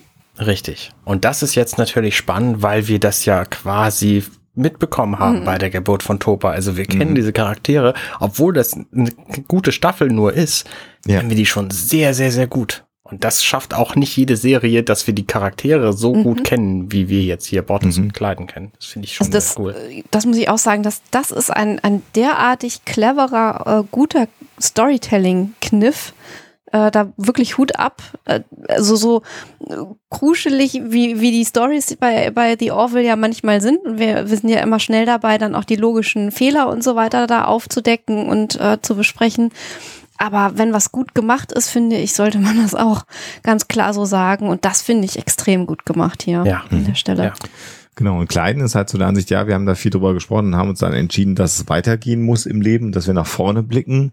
Und jetzt stellen wir halt fest, wenn Bortus darüber nachdenkt, was er jetzt gerade ja gerade tut, weil er sagt, vielleicht habe ich damit nicht abgeschlossen. Mhm. Ja. Und er hat halt ein Problem damit, dass Topa die Geschlechtsumwandlung äh, machen musste und äh, er ist Kleiden im Grunde genommen böse, dass Kleiden diese Entscheidung getroffen hat. Mhm. Ja, und, und, wusste das bis jetzt aber auch gar genau, nicht selber. Genau, das genau. jetzt bewusst. Ja. Das, das finde ich auch so wunderbar, weil er selber nicht wusste, warum er äh, ja im Prinzip abhängig geworden ist von diesem Programm. Und das jetzt in dem Augenblick selber erkennt, was eigentlich das Problem ist, das finde ich so schön. Ja, finde ja. ich auch. Ist gut geschrieben und er sagt, ich ich lehne ab, was du äh, gemacht hast. Mhm. Ich, ich lehne dich ab und ich lehne ab, was du mit unserem Kind gemacht hast. Ja. Und er weiß halt nicht, ob er das rückgängig machen kann.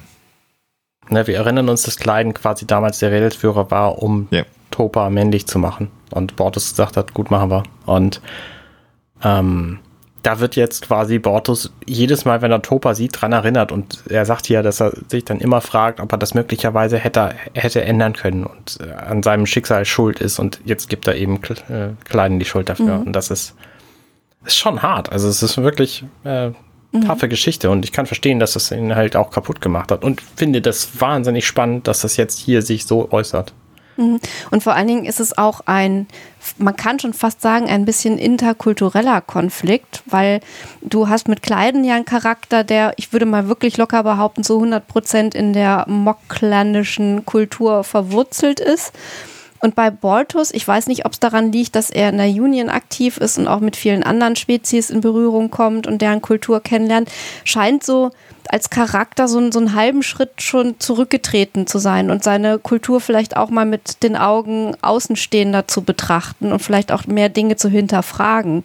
Und das stelle ich mir auch als äh, ziemlich große Herausforderung für eine Beziehung vor und vor allen Dingen auch ein Problem, was du auch in unserer Gesellschaft so häufig hast, wenn du mal überlegst, äh, dass du vielleicht als Paar ähm, in, eine andere, in einem anderen Kulturkreis äh, übersiedelst und dann da Wurzeln schlägst und der eine ist sozusagen ein bisschen mehr unterwegs äh, ähm, mit den Leuten, die da, dort schon länger wohnen und der andere ist vielleicht eher ein bisschen zurückgezogener, mehr zu Hause und dann vielleicht noch sehr verwurzelt in der äh, sozusagen ursprünglichen Kultur das, das stelle ich mir wahnsinnig schwierig vor, da äh, sozusagen Gleichgewicht zu finden und Kompromisse ja. zu finden. Ja, und das ist sicher ein Problem, wo einfach auch extrem viele Leute sich mit identifizieren ja, können. Genau. Also jetzt natürlich nicht diese Pornosucht, sondern einfach mhm. dieses in eine andere Welt geworfen ja. werden und damit klarkommen müssen. Genau.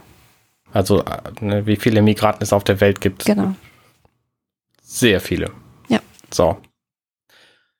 Genau, äh, die Szene endet dann auch auf einem sehr tragischen Ende, weil Klein nämlich merkt, okay, möglicherweise ist es einfach nicht mehr zu retten jetzt. Ja. Ähm, wir müssen einfach jetzt extrem gut gucken, wie wir damit klarkommen. Und zack, wechselt die Szene und wir kommen wieder zu einem anderen Problem, weil natürlich immer zwei Sachen gleichzeitig erzählt werden. Und das ist wieder so ein Moment, wo ich, ähm, wo ich mich äh, zum einen an Star Trek erinnert gefühlt habe, ja. weil ähm, John sagt dann, ja, ich brauche noch zehn Stunden, um hier dieses, dieses Shuttle irgendwie klar zu machen für diese Aktion. Und offensichtlich weiß er das nicht, seltsam. Ähm, und Ed sagt es ihm dann, in zehn Stunden ist der Planet weg, so mach mal fünf draus. So, und diese fünf sind halt startig. komplett aus der Luft gegriffen. Ja. So, weil es, keine Ahnung, wie er auf diese halt die fünf kommt. Der, der, Timer, der Timer steht auf fünf Stunden. Das, äh, ja. Und da, dann kommt wieder dieser, dieser Seth MacFarlane-Humor, wo Dan im Hintergrund sagt und äh, wo sie echt dieses schwierige Problem haben, okay, ich muss jetzt doppelt so schnell arbeiten, damit wir überhaupt noch diese Leute gerettet kriegen. Es ist wahnsinnig wichtig, dass ich mich auf diese Arbeit konzentriere und sagt Dan im Hintergrund, hey, ich habe übrigens gelernt, dass der Captain und ich am gleichen Tag Geburtstag haben. Und weißt du was, ich find's großartig. Ich auch. Ich find's das finde ich tatsächlich sehr, sehr witzig, weil das immer Das dieser, dieser Dan-Charakter, der ja immer nur auftaucht, so im Prinzip sprunghaft und dann einfach irgendeinen erzählt und dann wieder auch verschwindet im Rest der Folge. Das ist einfach Ja. großartig. Ja. Ah, ist schön. Und damit ist die Szene dann auch wieder durch. Im Grunde genommen ja. Also es, also sie versuchen dann ja die Ministerin Thies zu erreichen und während sie miteinander sprechen, bricht dann die Leitung ab, aber das liegt nicht am Planeten, sondern es liegt daran, dass dieser komische Virus ähm, oder diese, dieses, dieses Computerproblem erstmal jetzt auch auf die Kommunikation übergegriffen hat. Ja, richtig. Und so wie der Planet da gerade ausschaut, frage ich mich, also unterirdisch ja oder nein, wo zum Henker auf diesem völlig zerbröselnden, brennenden etwas wollen die noch überlebt haben? Ja. Also bei aller Liebe. Genau, und Isaac findet dann jetzt raus, äh, nachdem er den, äh, Gordon von dieser komischen Pizza berichtet, dass es ein Virus gibt im System. Und dieser äh, Virus stammt aus dem, einem der Holodecks. Ja. Und zwar von Commander Bortus. Da, da, da. Und plötzlich ist die ganze Offenbarung des Problems äh, präsentiert. Halt wie im echten Leben, ne? Viren fängt man sich immer auf Porno sein. Ja. ja, hab ich auch von gehört. Ich habe einen Max übrigens. Ähm, das sagt viel über die Mac-User aus, ja. ähm, genau, dann gucken sie sich natürlich dieses Programm an, was diesen Virus eingeschleust hat, Ed und Kenny, und kommen dann auf diese wunderschöne Wiese an dem See, wo dann ein Moklin auf sie zukommt und sagt, eure Ekstase ist unser Ja. größter Wunsch. Ja. Genau. Und irgendwie habe ich das Gefühl, die, also die beiden kommen mir in dem Augenblick so ein bisschen vor wie Eltern, die den Rechner ihres Kindes äh, sich anschauen und gucken, wo der so überall rumsurft. Der Ja. Sohn in dem Ja. Fall. Ja. Und äh, also jetzt gibt's natürlich eine Teamrunde, äh, also ein, ein, ein äh, Treffen der Offiziere im Besprechungszimmer und äh, er sagt, das ist halt irgendwie unangenehm, weil wir müssen über dieses Problem le- äh, sprechen. Und ähm, Bortes sagt, das ist mir auch total peinlich und Ed sagt, darüber werden wir an anderer Stelle reden, dass wir für keinen von uns angenehm werden, wenn wir darüber reden müssen. Und äh, Gordon ist da einfach Gnadenlos. Ja. Ja. also das ist wirklich cool, weil Gordon sagt, komm, das ist doch gar kein Problem. Ich bin heute Morgen, I went to town on myself. Also Ich habe es mir so richtig gegeben. richtig, richtig gegeben, richtig besorgt. Ja. Deswegen bin ich jetzt auch total relaxed heute hier. Und das ist einfach so. Und vor allen Dingen Kellys Antwort danach oder Kellys Bemerkung danach, Ja. das ist so super. genau, Gott, dieses ganze Schiff ist ekelhaft. Und ich finde es aber so schön, weil das einfach Gordons Person Persönlichkeit hier ähm, klarstellt, weil er Ja. nämlich in diesem Moment einfach ein paar hilfreiche Worte sagt und ihm total egal ist, wie er dabei wegkommt. Genau. Also der Ja. ist einfach ein, ein sehr hilfsbereiter, Ja. netter Typ. Ja. Genau. Der sich auch gelegentlich einen von der Palme wedelt. Ganz Quasi. Und deswegen so entspannt aussieht. Und auch so. Und wenn wir uns jetzt gerade überlegen, wie oft in der Serie Gordon entspannt aussieht. das hast du jetzt gesagt. Ja. Genau. Und jetzt geht es halt darum, dass sie eine Lösung natürlich finden müssen.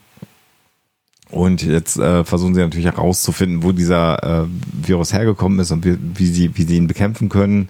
Und Isaac sagt, äh, wir versuchen das jetzt mal mit einem Programm äh, zu lösen, dann, bevor weitere Sachen angegriffen werden. Ja. Lieutenant Unk hat uns die Originaldatei gegeben. Also offensichtlich haben sie dieses Alien dann zur Rechenschaft gezogen offscreen Ja. Und äh, haben ihn die, dieses Virus abgeluchst jetzt. Und Isaac hat dann ein Programm natürlich schon geschrieben, weil der ist ein super schneller Computer, ähm, Na klar. der, das, der das dann löst, das Problem. Und ähm, Zack, mal zurück zur B-Story, ne? Weil nämlich dann Finn mit, äh, Dr. Finn mit, mit John Lamar darauf äh, reinkommt und sagt, okay, der Shuttle ist soweit, aber wir haben uns mal die Strahlung angeguckt und das überlebt im Grunde genommen, können nur zwei Personen hier an Bord der Orville überleben, darunter zu fliegen. Und ich muss es einfach sagen, dass leider macht das irgendwie so überhaupt gar keinen Sinn, weil ich meine, die Leute, wir werden ja noch erfahren, dass die sehr menschenähnlich zumindest aussehen. Wie die Physiologie dann so innerlich ist, weiß man natürlich nicht, aber die sehen halt aus wie Menschen und ich meine, die, die hocken da die ganze Zeit. Unterirdisch ja, klar, aber die hocken halt auf diesem zerbröselnden Planeten. Und jetzt muss halt aufwendig geguckt werden, welches Crewmitglied äh, sich leisten kann, von der Physiologie her da runter zu fliegen. Ich weiß nicht. Ich habe ja echt erwartet, dass sie auf diese Bundeslade eingeht. Ach so. Naja, Ach so. also, weil es wird ja gefragt, ja, die Strahlung ist schlimm. Wie, schlimm, Ja, wie ja, schlimm ja. ist die denn? Kriege ich einen Sonnenbrand oder habe ich die Bundeslade geöffnet? Ja, Schlimm. Und dann Face ist es mehr so, melting. mehr, mehr so Bundeslade. Und dann geht er halt tatsächlich direkt auf diesen Indiana Jones Face-Melting-Mechanismus der Bundeslade ein. Das finde ich sehr charmant Ja. hier. Und hat Naja. natürlich gar nichts mit der, mit der eigentlichen Serie Orville zu tun, so. Ähm, Zeigt aber, dass man auch da immer noch 300 Jahre alte Filme guckt. Ja, weil genau, weil, wie nichts. Neues, weil nichts Neues mehr produziert wird. Ganz offensichtlich. Aber äh, gefreut habe ich mich über den Spruch auf jeden Fall, ja. Genau. ja. Ja, und dann natürlich die Tatsache, dass es nur zwei Offiziere gibt, ist einfach unfassbar. Ja. Quatsch. Wobei das jetzt natürlich wieder plottechnisch sinnvoll ist, weil Borg sich dadurch Mhm. rehabilitieren kann. Mhm. Also, es ist nicht alles schlecht, was er macht, so. Ja, Szenenwechsel. Wir kommen dann quasi in das Shuttle, wo Bortus und Isaac sich natürlich, Isaac ist ja einfach interessierter Typ, so, der will ja alles wissen, über diese Pornografie von Bortus unterhalten. Und Bortus will dann natürlich nicht drüber reden und erzählt es dann aber im Grunde trotzdem. Ja. Vielleicht auch, weil er sich selber nochmal dessen bewusst werden will, warum das eigentlich alles so war. Ja. Mhm. Weil drüber helfen mit jemandem, der äh, vielleicht auch anders ist als andere Menschen oder Moglins, wie auch immer. Ähm, also mit dem zu reden ist vielleicht hilfreich so. Mhm. Also darüber zu reden insgesamt ja und er traut sich vielleicht deswegen, weil es Isaac ist. Das, Ja. das wollte ich sagen. Er wird natürlich auch prompt dafür bestraft, ne, durch diesen Spruch von Isaac. Ist, Klar, ja. und das finde ich halt so spannend. Also er beschreibt es als, es ist wie so ein Ruf. Mhm. Also er, er konnte dem einfach nicht, nicht widerstehen. Das Ja. ist ja auch quasi genau das, was wir gesehen haben, als er erst zu Kleiden gehen wollte, sich Ja. dann umdreht und dann doch zum, Ja. zum Simulator geht. Spannend. Mhm. Und ich, ich wüsste auch nicht, wie ich Sucht besser beschreiben soll, ehrlich Ja. gesagt. wobei äh, diese, diese Metapher mit dem äh, Baby, was äh, ja im Prinzip wörtlich übersetzt die Zitze der Mutter sucht äh, oder, oder die Brust der Mutter sucht, Ja. äh, das ist natürlich irgendwie. Genau, interessant ist auch, wenn es denn vorbei ist, dann fühlt man sich wie eine ausgetragene Hü- Hülle, eine leere Hülle. Und das, was dann überbleibt, äh, sei, dass man im Grunde genommen, äh, dass irgendwas gestorben ist. Und sehr schön ist dann eher, wie gesagt, die Antwort auf diesen tiefen emotionalen Diskurs von Bortos von Isaac.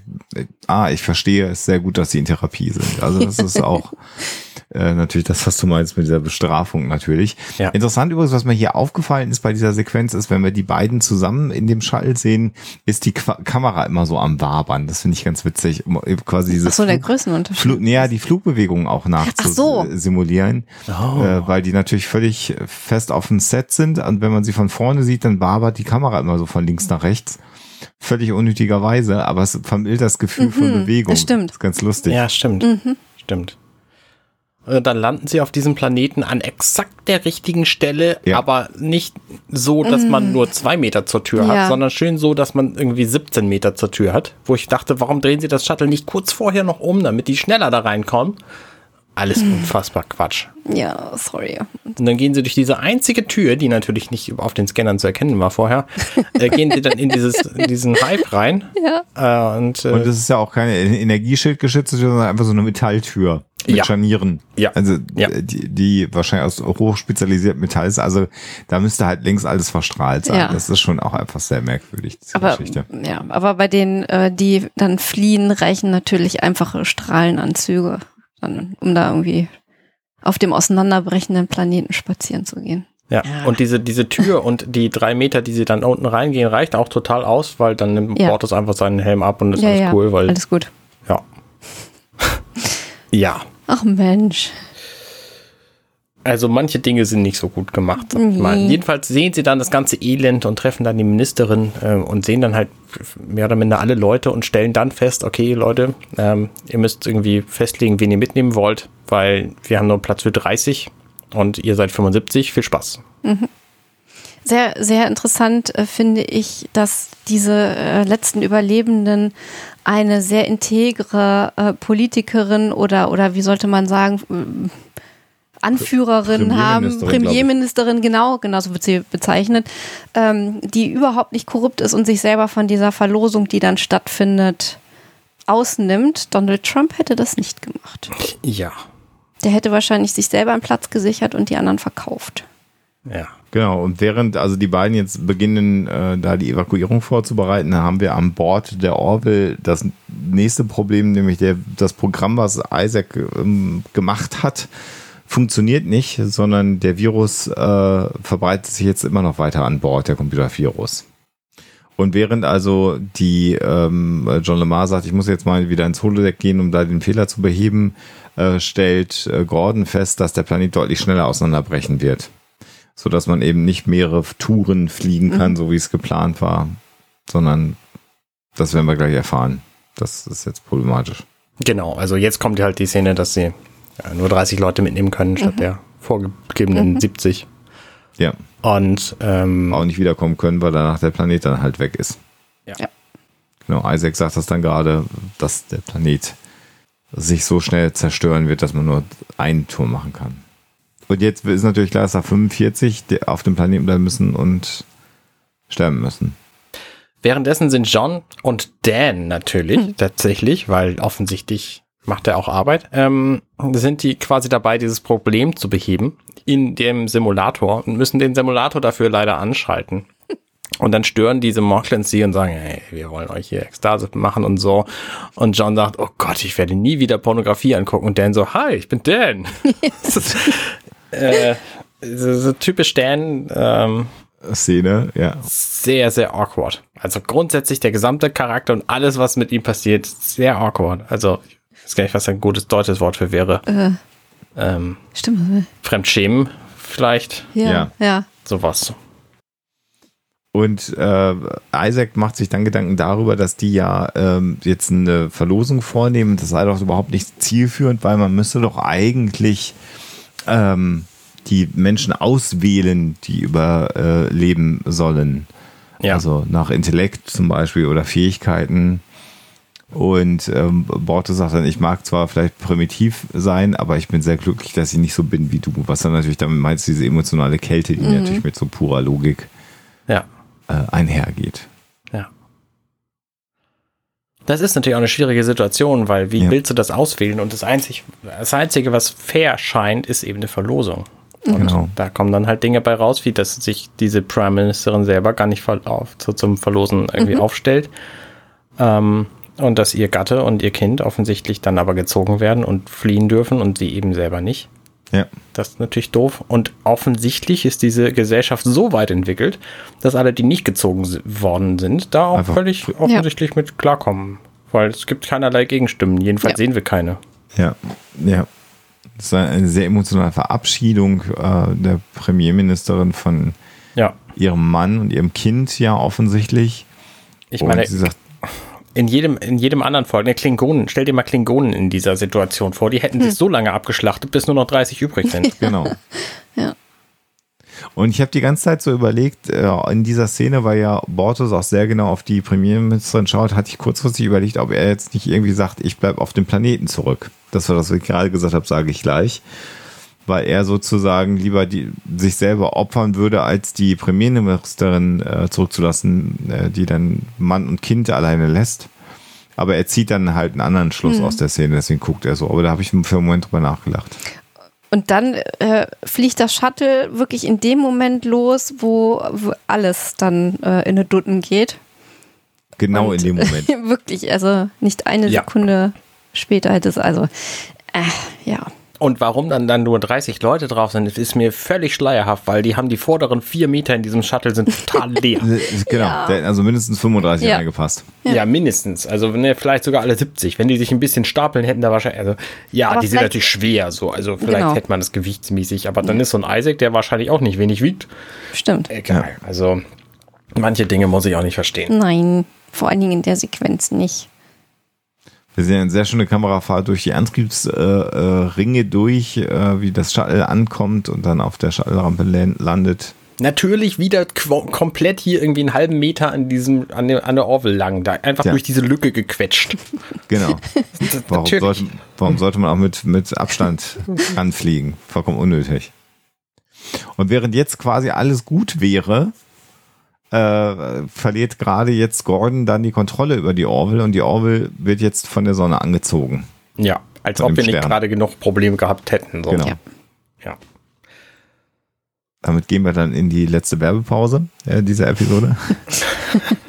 ja und sehen dann, wie die Orville mit rasender Geschwindigkeit in die äh, Sonne hineinstürzt, in den Stern. Und jetzt ist natürlich das Innere der Orville auch nicht mehr so schön blau und lebendig und gemütlich, sondern sehr rot ungemütlich und alle schwitzen, weil natürlich es warm es wird. warm wird und die Lebenserhaltungssysteme wahrscheinlich auch ein Problem kriegen. Ja, genau. Und es geht denen schon fast an den Kragen. Und es ist so witzig, dass das in dem Moment, wo wirklich Chaos herrscht und äh, Gefahr und so weiter, äh, dann dieser Gegenschnitt ist zum äh, ja, Holodeck, wo immer noch dieses, dieses Gartenprogramm läuft und die gucken müssen, dass sie nicht von diesen wild gewordenen Mocklins vernascht werden. Ja, ja, wo dieser eine Mocklin dann auch John noch an den Po fasst. Ja, genau. Absurde Szene. Und, und versucht Isaac zu küssen. ja, stimmt. Das ist irgendwie ja. schon witzig gemacht. Und natürlich schafft Isaac es dann letztlich, diesen, ja. diesen Virus neu zu programmieren und die Orwell zu retten. Und dann fliegt sie, als hätte sie Luftwiderstand, äh, fliegt sie dann doch noch weg von ja. der Sonne und es wird nicht verbrannt, natürlich. Nein, nein. Ja, und äh, damit äh, ist es im Grunde durch, das Thema. Ja alles geschafft. Aber es war mal verdammt knapp. Ich weiß gar nicht, ob die Orville in den vorangegangenen Folgen schon mal so viel Schaden abgekriegt hat. Also so geschwärzt war sie auf jeden Fall noch nicht. So viel, nee, so ne? viel Bundeslade Sonnenbrand hat sie noch nicht gehabt. genau. genau. Da ist fast das Gesicht der Orville abgeschmolzen. ja. In dieser Sequenz. Und auch hier im letzten Moment halt die Rettung, genau wie eben gerade. Das ist natürlich ein Trope, was wir in wir kennen es immer haben. Und sehr schön ist dann nochmal der letzte Kommentar dieser äh, Mocklins auf dem Holodeck, die dann so Isaac sagen, dein Kopf ist so schön glatt und so sinnlich. sinnlich. Es ist schon sehr, sehr lustig. Also ja. dieses Programm ist halt einfach nur auf eine Sache ausgerichtet und dann will er ja auch noch diesen Kopf ablenken. Ja. Und dann kommt so ein Moment, wo ich mich, also kurz bevor es dann dieses klären Gespräch mit Ed und, äh, und Bortes gibt, äh, sagt Claire zu Ed auf der Krankenstation, also der Mocklin, die Mocklins sind ja wirklich faszinierend, was die alles abkönnen. Also ihr habt, du hast jetzt gerade voll Strahlung gekriegt, aber mit zwei bis drei Behandlungen bist du wieder sauber. Und ich habe mich gefragt, deswegen Moment hast du ihn noch dahin geschickt. Moment mal, das war die krasseste Strahlung, die man sich vorstellen mhm. kann. Womit bitte möchte sie den behandeln, damit mhm. es jetzt wieder weniger wird? Mhm. Also da, das erschließt sich mir überhaupt nicht. Warum? Ja, und, Nein. Und warum muss er überhaupt behandelt werden? Also, also, ja. Und warum müssen die anderen nicht behandelt werden, die sie gerettet haben? Ja. Naja. Richtig. Genau, im Grunde genommen äh, möchte jetzt Borges äh, seinen Rücktritt erklären oder ähm, von seinem Amt zurücktreten. Und das tut er, nachdem der Captain natürlich sagt, was er alles verursacht hat auf dem Bord des Schiffes. Ähm, und dann passiert natürlich das, was passieren muss, nämlich Ed sagt, naja, ähm, ich kann deine Resignierung, äh, deine, was ist eine Resignation auf Deutsch? Deine Kündigung. Deine Kündigung nicht akzeptieren, äh, weil du natürlich heute so viel Tolles wieder geleistet hast und 30 Leben gerettet hast und dein eigenes Leben gerettet hast, dass du ab morgen wieder Dienst schieben sollst. Ja, genau. Das ist aber auch so ein ganz äh, typisches Star Trek Thema, glaube ich, weil du sehr viele Charaktere hast, die immer die Regeln brechen, aber gleichzeitig so tolle Taten vollbringen, dass das dann schon wieder okay ist irgendwie. Ja. Ja. Und ich finde es, ich finde es schön, diesen Kontrast von den beiden Ansprachen, die Ed hier gerade mhm. hält. Du bist ja. der furchtbarste Typ, den wir je hatten mhm. auf dem Schiff, alles grausam. Du bist der beste Typ, den wir je hatten auf dem Schiff. Richtig gut. Also. Ja. Ja. Nicht schön. Und beides mit ja. dem gleichen Enthusiasmus und Bortus guckt beide Male sehr äh, Bortus. Mhm. Mäßig. genau. ja, und dann sind wir in der letzten Szene, wo Bortus halt nach Hause kommt und Kleiden erstmal sagt, bin sehr froh, ich habe von der Ärztin gehört, dass du keine Schäden mitgebracht hast vom Planeten. Und ja. Bortus sagt, naja, so richtig stimmt das auch nicht, sondern er hätte halt die Emotionen, die auf dem Planeten haben ihn halt mitgenommen, im Grunde genommen. Ja, genau. Und er sieht jetzt ein, dass er ein schlechter Ehemann gewesen Mhm. ist, dass er äh, ohne Respekt war. Und anstatt dass er das thematisiert hat, ist er halt einfach in diese Porno-Fantasiewelt abgehauen. Und äh, Kleiden, das finde ich ganz süß, ist halt also wirklich dann bemüht, die Beziehung zu retten. Er sagt, komm, lass uns drüber Mhm. reden, das soll, dann wird das alles äh, klappen. Und Bortes sagt, äh, ich weiß nicht, ob ich damit leben kann, was mit Topper passiert ist, dass ich das irgendwann abhake. Aber ich weiß zumindest, dass ich mit dir und Topper äh, besser dran bin als ohne euch. Ja, genau. Genau. Ein sehr schönes, versöhnliches Genau. Ende. Ja, und das ist es. Äh, damit ist die Folge dann durch. Und äh, damit ist auch unsere Besprechung durch und wir kommen natürlich zu unserem Fazit. Ähm, Flop-Szene, nee, Moment, ach, ich krieg's immer durcheinander. Die Top-Szene, dann die Flop-Szene und dann das Gesamtfazit, bitte. Alexa. Ja.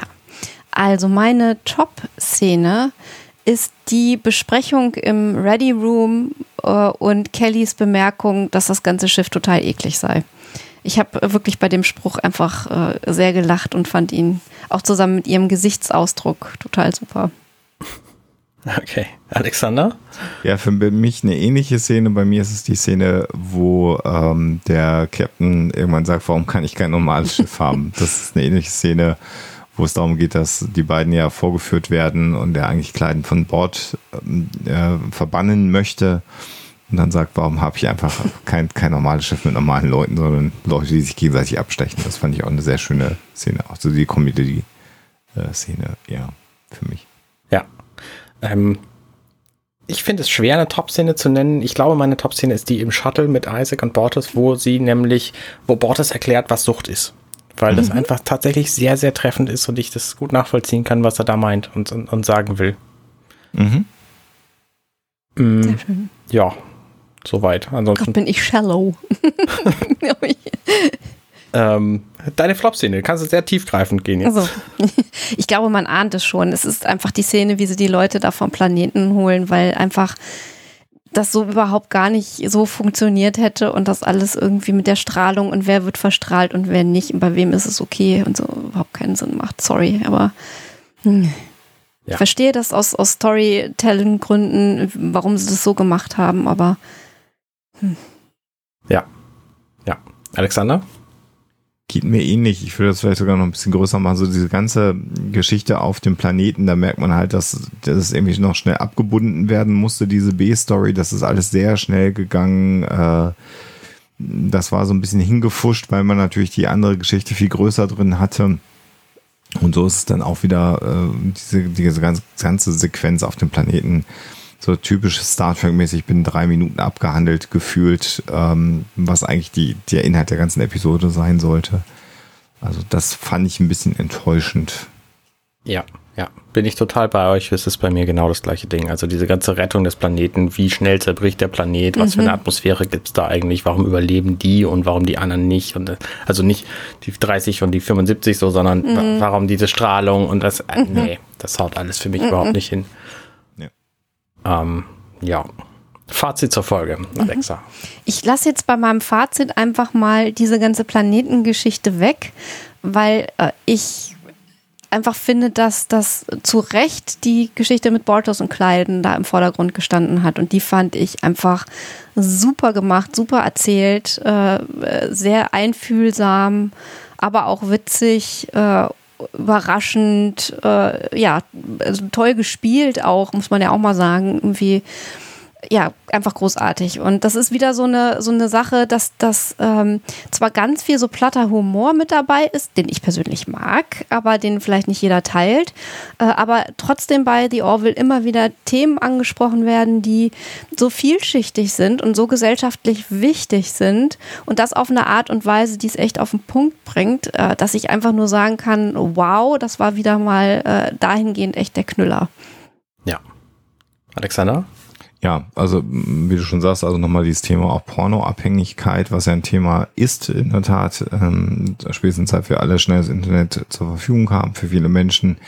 Spannendes Thema. Und ein Aspekt, den ich hier an dieser Episode sehr, sehr, sehr gelungen finde, ist der Grund, warum sie ab jetzt in Ungarn ab 18 freigegeben ist äh, zum Beispiel, weil wir hier einfach mit einer absolut ja, es wird ja eine gleichgeschlechtliche Beziehung dargestellt und damit ist es für Kinder verboten in Ungarn mit der neuen Gesetzgebung. Und ich finde es hier einfach so völlig äh, ähm, normal. Also das ist gar kein Thema, dass die beiden ein Mhm. gleichgeschlechtliches Ehepaar sind und ähm, das stört einen auch überhaupt nicht. Und es ist auch vollkommen egal, weil es ein Ehepaar ist, wo es um die Emotionen der beiden Ehepartner zueinander geht. Und ich finde diesen, diese dass das gar nicht zum Thema gemacht wird, dass es ein gleichgeschlechtliches Ehepaar ist. Das finde ich Ja. einfach großartig gelungen und das ist einem auch im Grunde genommen komplett egal, weil die Emotionen dieser beiden Charaktere im Vordergrund stehen. Und das ist sehr, sehr gut gelungen und wir haben ein ganzes Pfund mehr Emotionen zu Bortus dazu bekommen. Wir haben die Charakter wieder besser kennengelernt von Bortus. Und ansonsten wäre es, wenn das nicht wäre, eine, eine mittelprächtige Star Trek-Folge gewesen, die also völlig voller Klischees eigentlich gewesen wäre sonst. Ja, ja.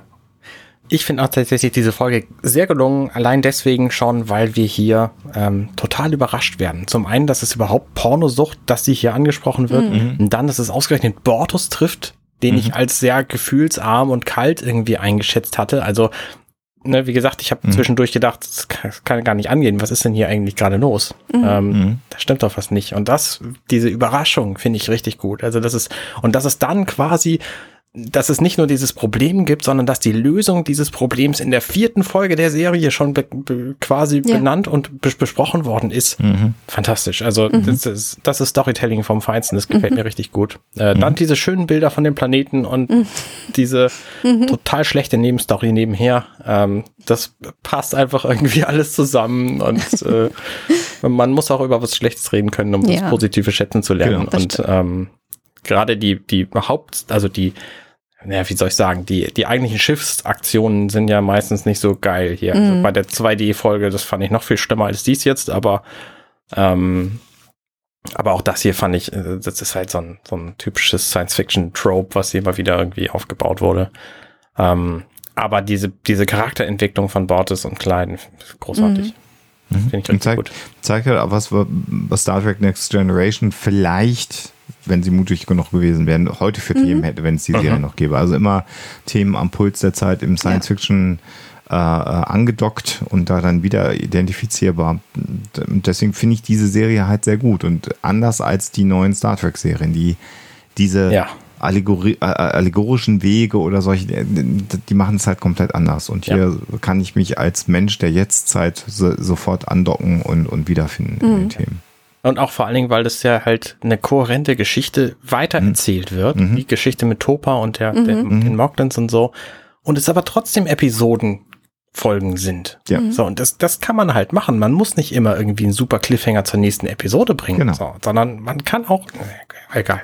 Also, ähm, Orwell, sehr gute Serie. Ja, ja, Genau. ja, ja. Das halte ich hier an der Stelle einfach mal fest. Ähm, weiter gucken, machen wir. Genau. Nächsten. Monat kommt die nächste Folge. Genau. Genau. Wir wollen mehr. Hat wieder Spaß gemacht, drüber zu reden. Richtig. Ja, damit äh, vielen Dank an euch beide, dass ihr da wieder dabei wart. Und euch würde ich das nicht machen, wisst ihr? Ja. Viel Freude gemacht. Äh, Vielen Dank fürs Zuhören, Ja. für all diejenigen, die dran geblieben sind. Genau. Und wir freuen uns auf eure Kommentare zur Pornosucht. Jetzt wird deine Seite demnächst wahrscheinlich irgendwie auch geflaggt irgendwo. Oh ja, Herausforderung, schreibt einen Kommentar, der dazu führt, dass meine Seite gefleckt wird, bitte. Genau. Ups. Aber irgendwas zum Thema Passendes natürlich. Ne? Nicht einfach irgendein Quatsch, weil das wollen wir Machen wir nicht. So, Genau. also bis zum nächsten Mal. Ciao, ciao. Macht's gut. Tschüss. Hey, ich bin Arne und das war offenbar The Orville. Wenn euch dieser Podcast gefällt, dann unterstützt mich doch gern. Ich schneide, produziere und hoste diesen und weitere Podcasts, wie auch andere Projekte im Netz.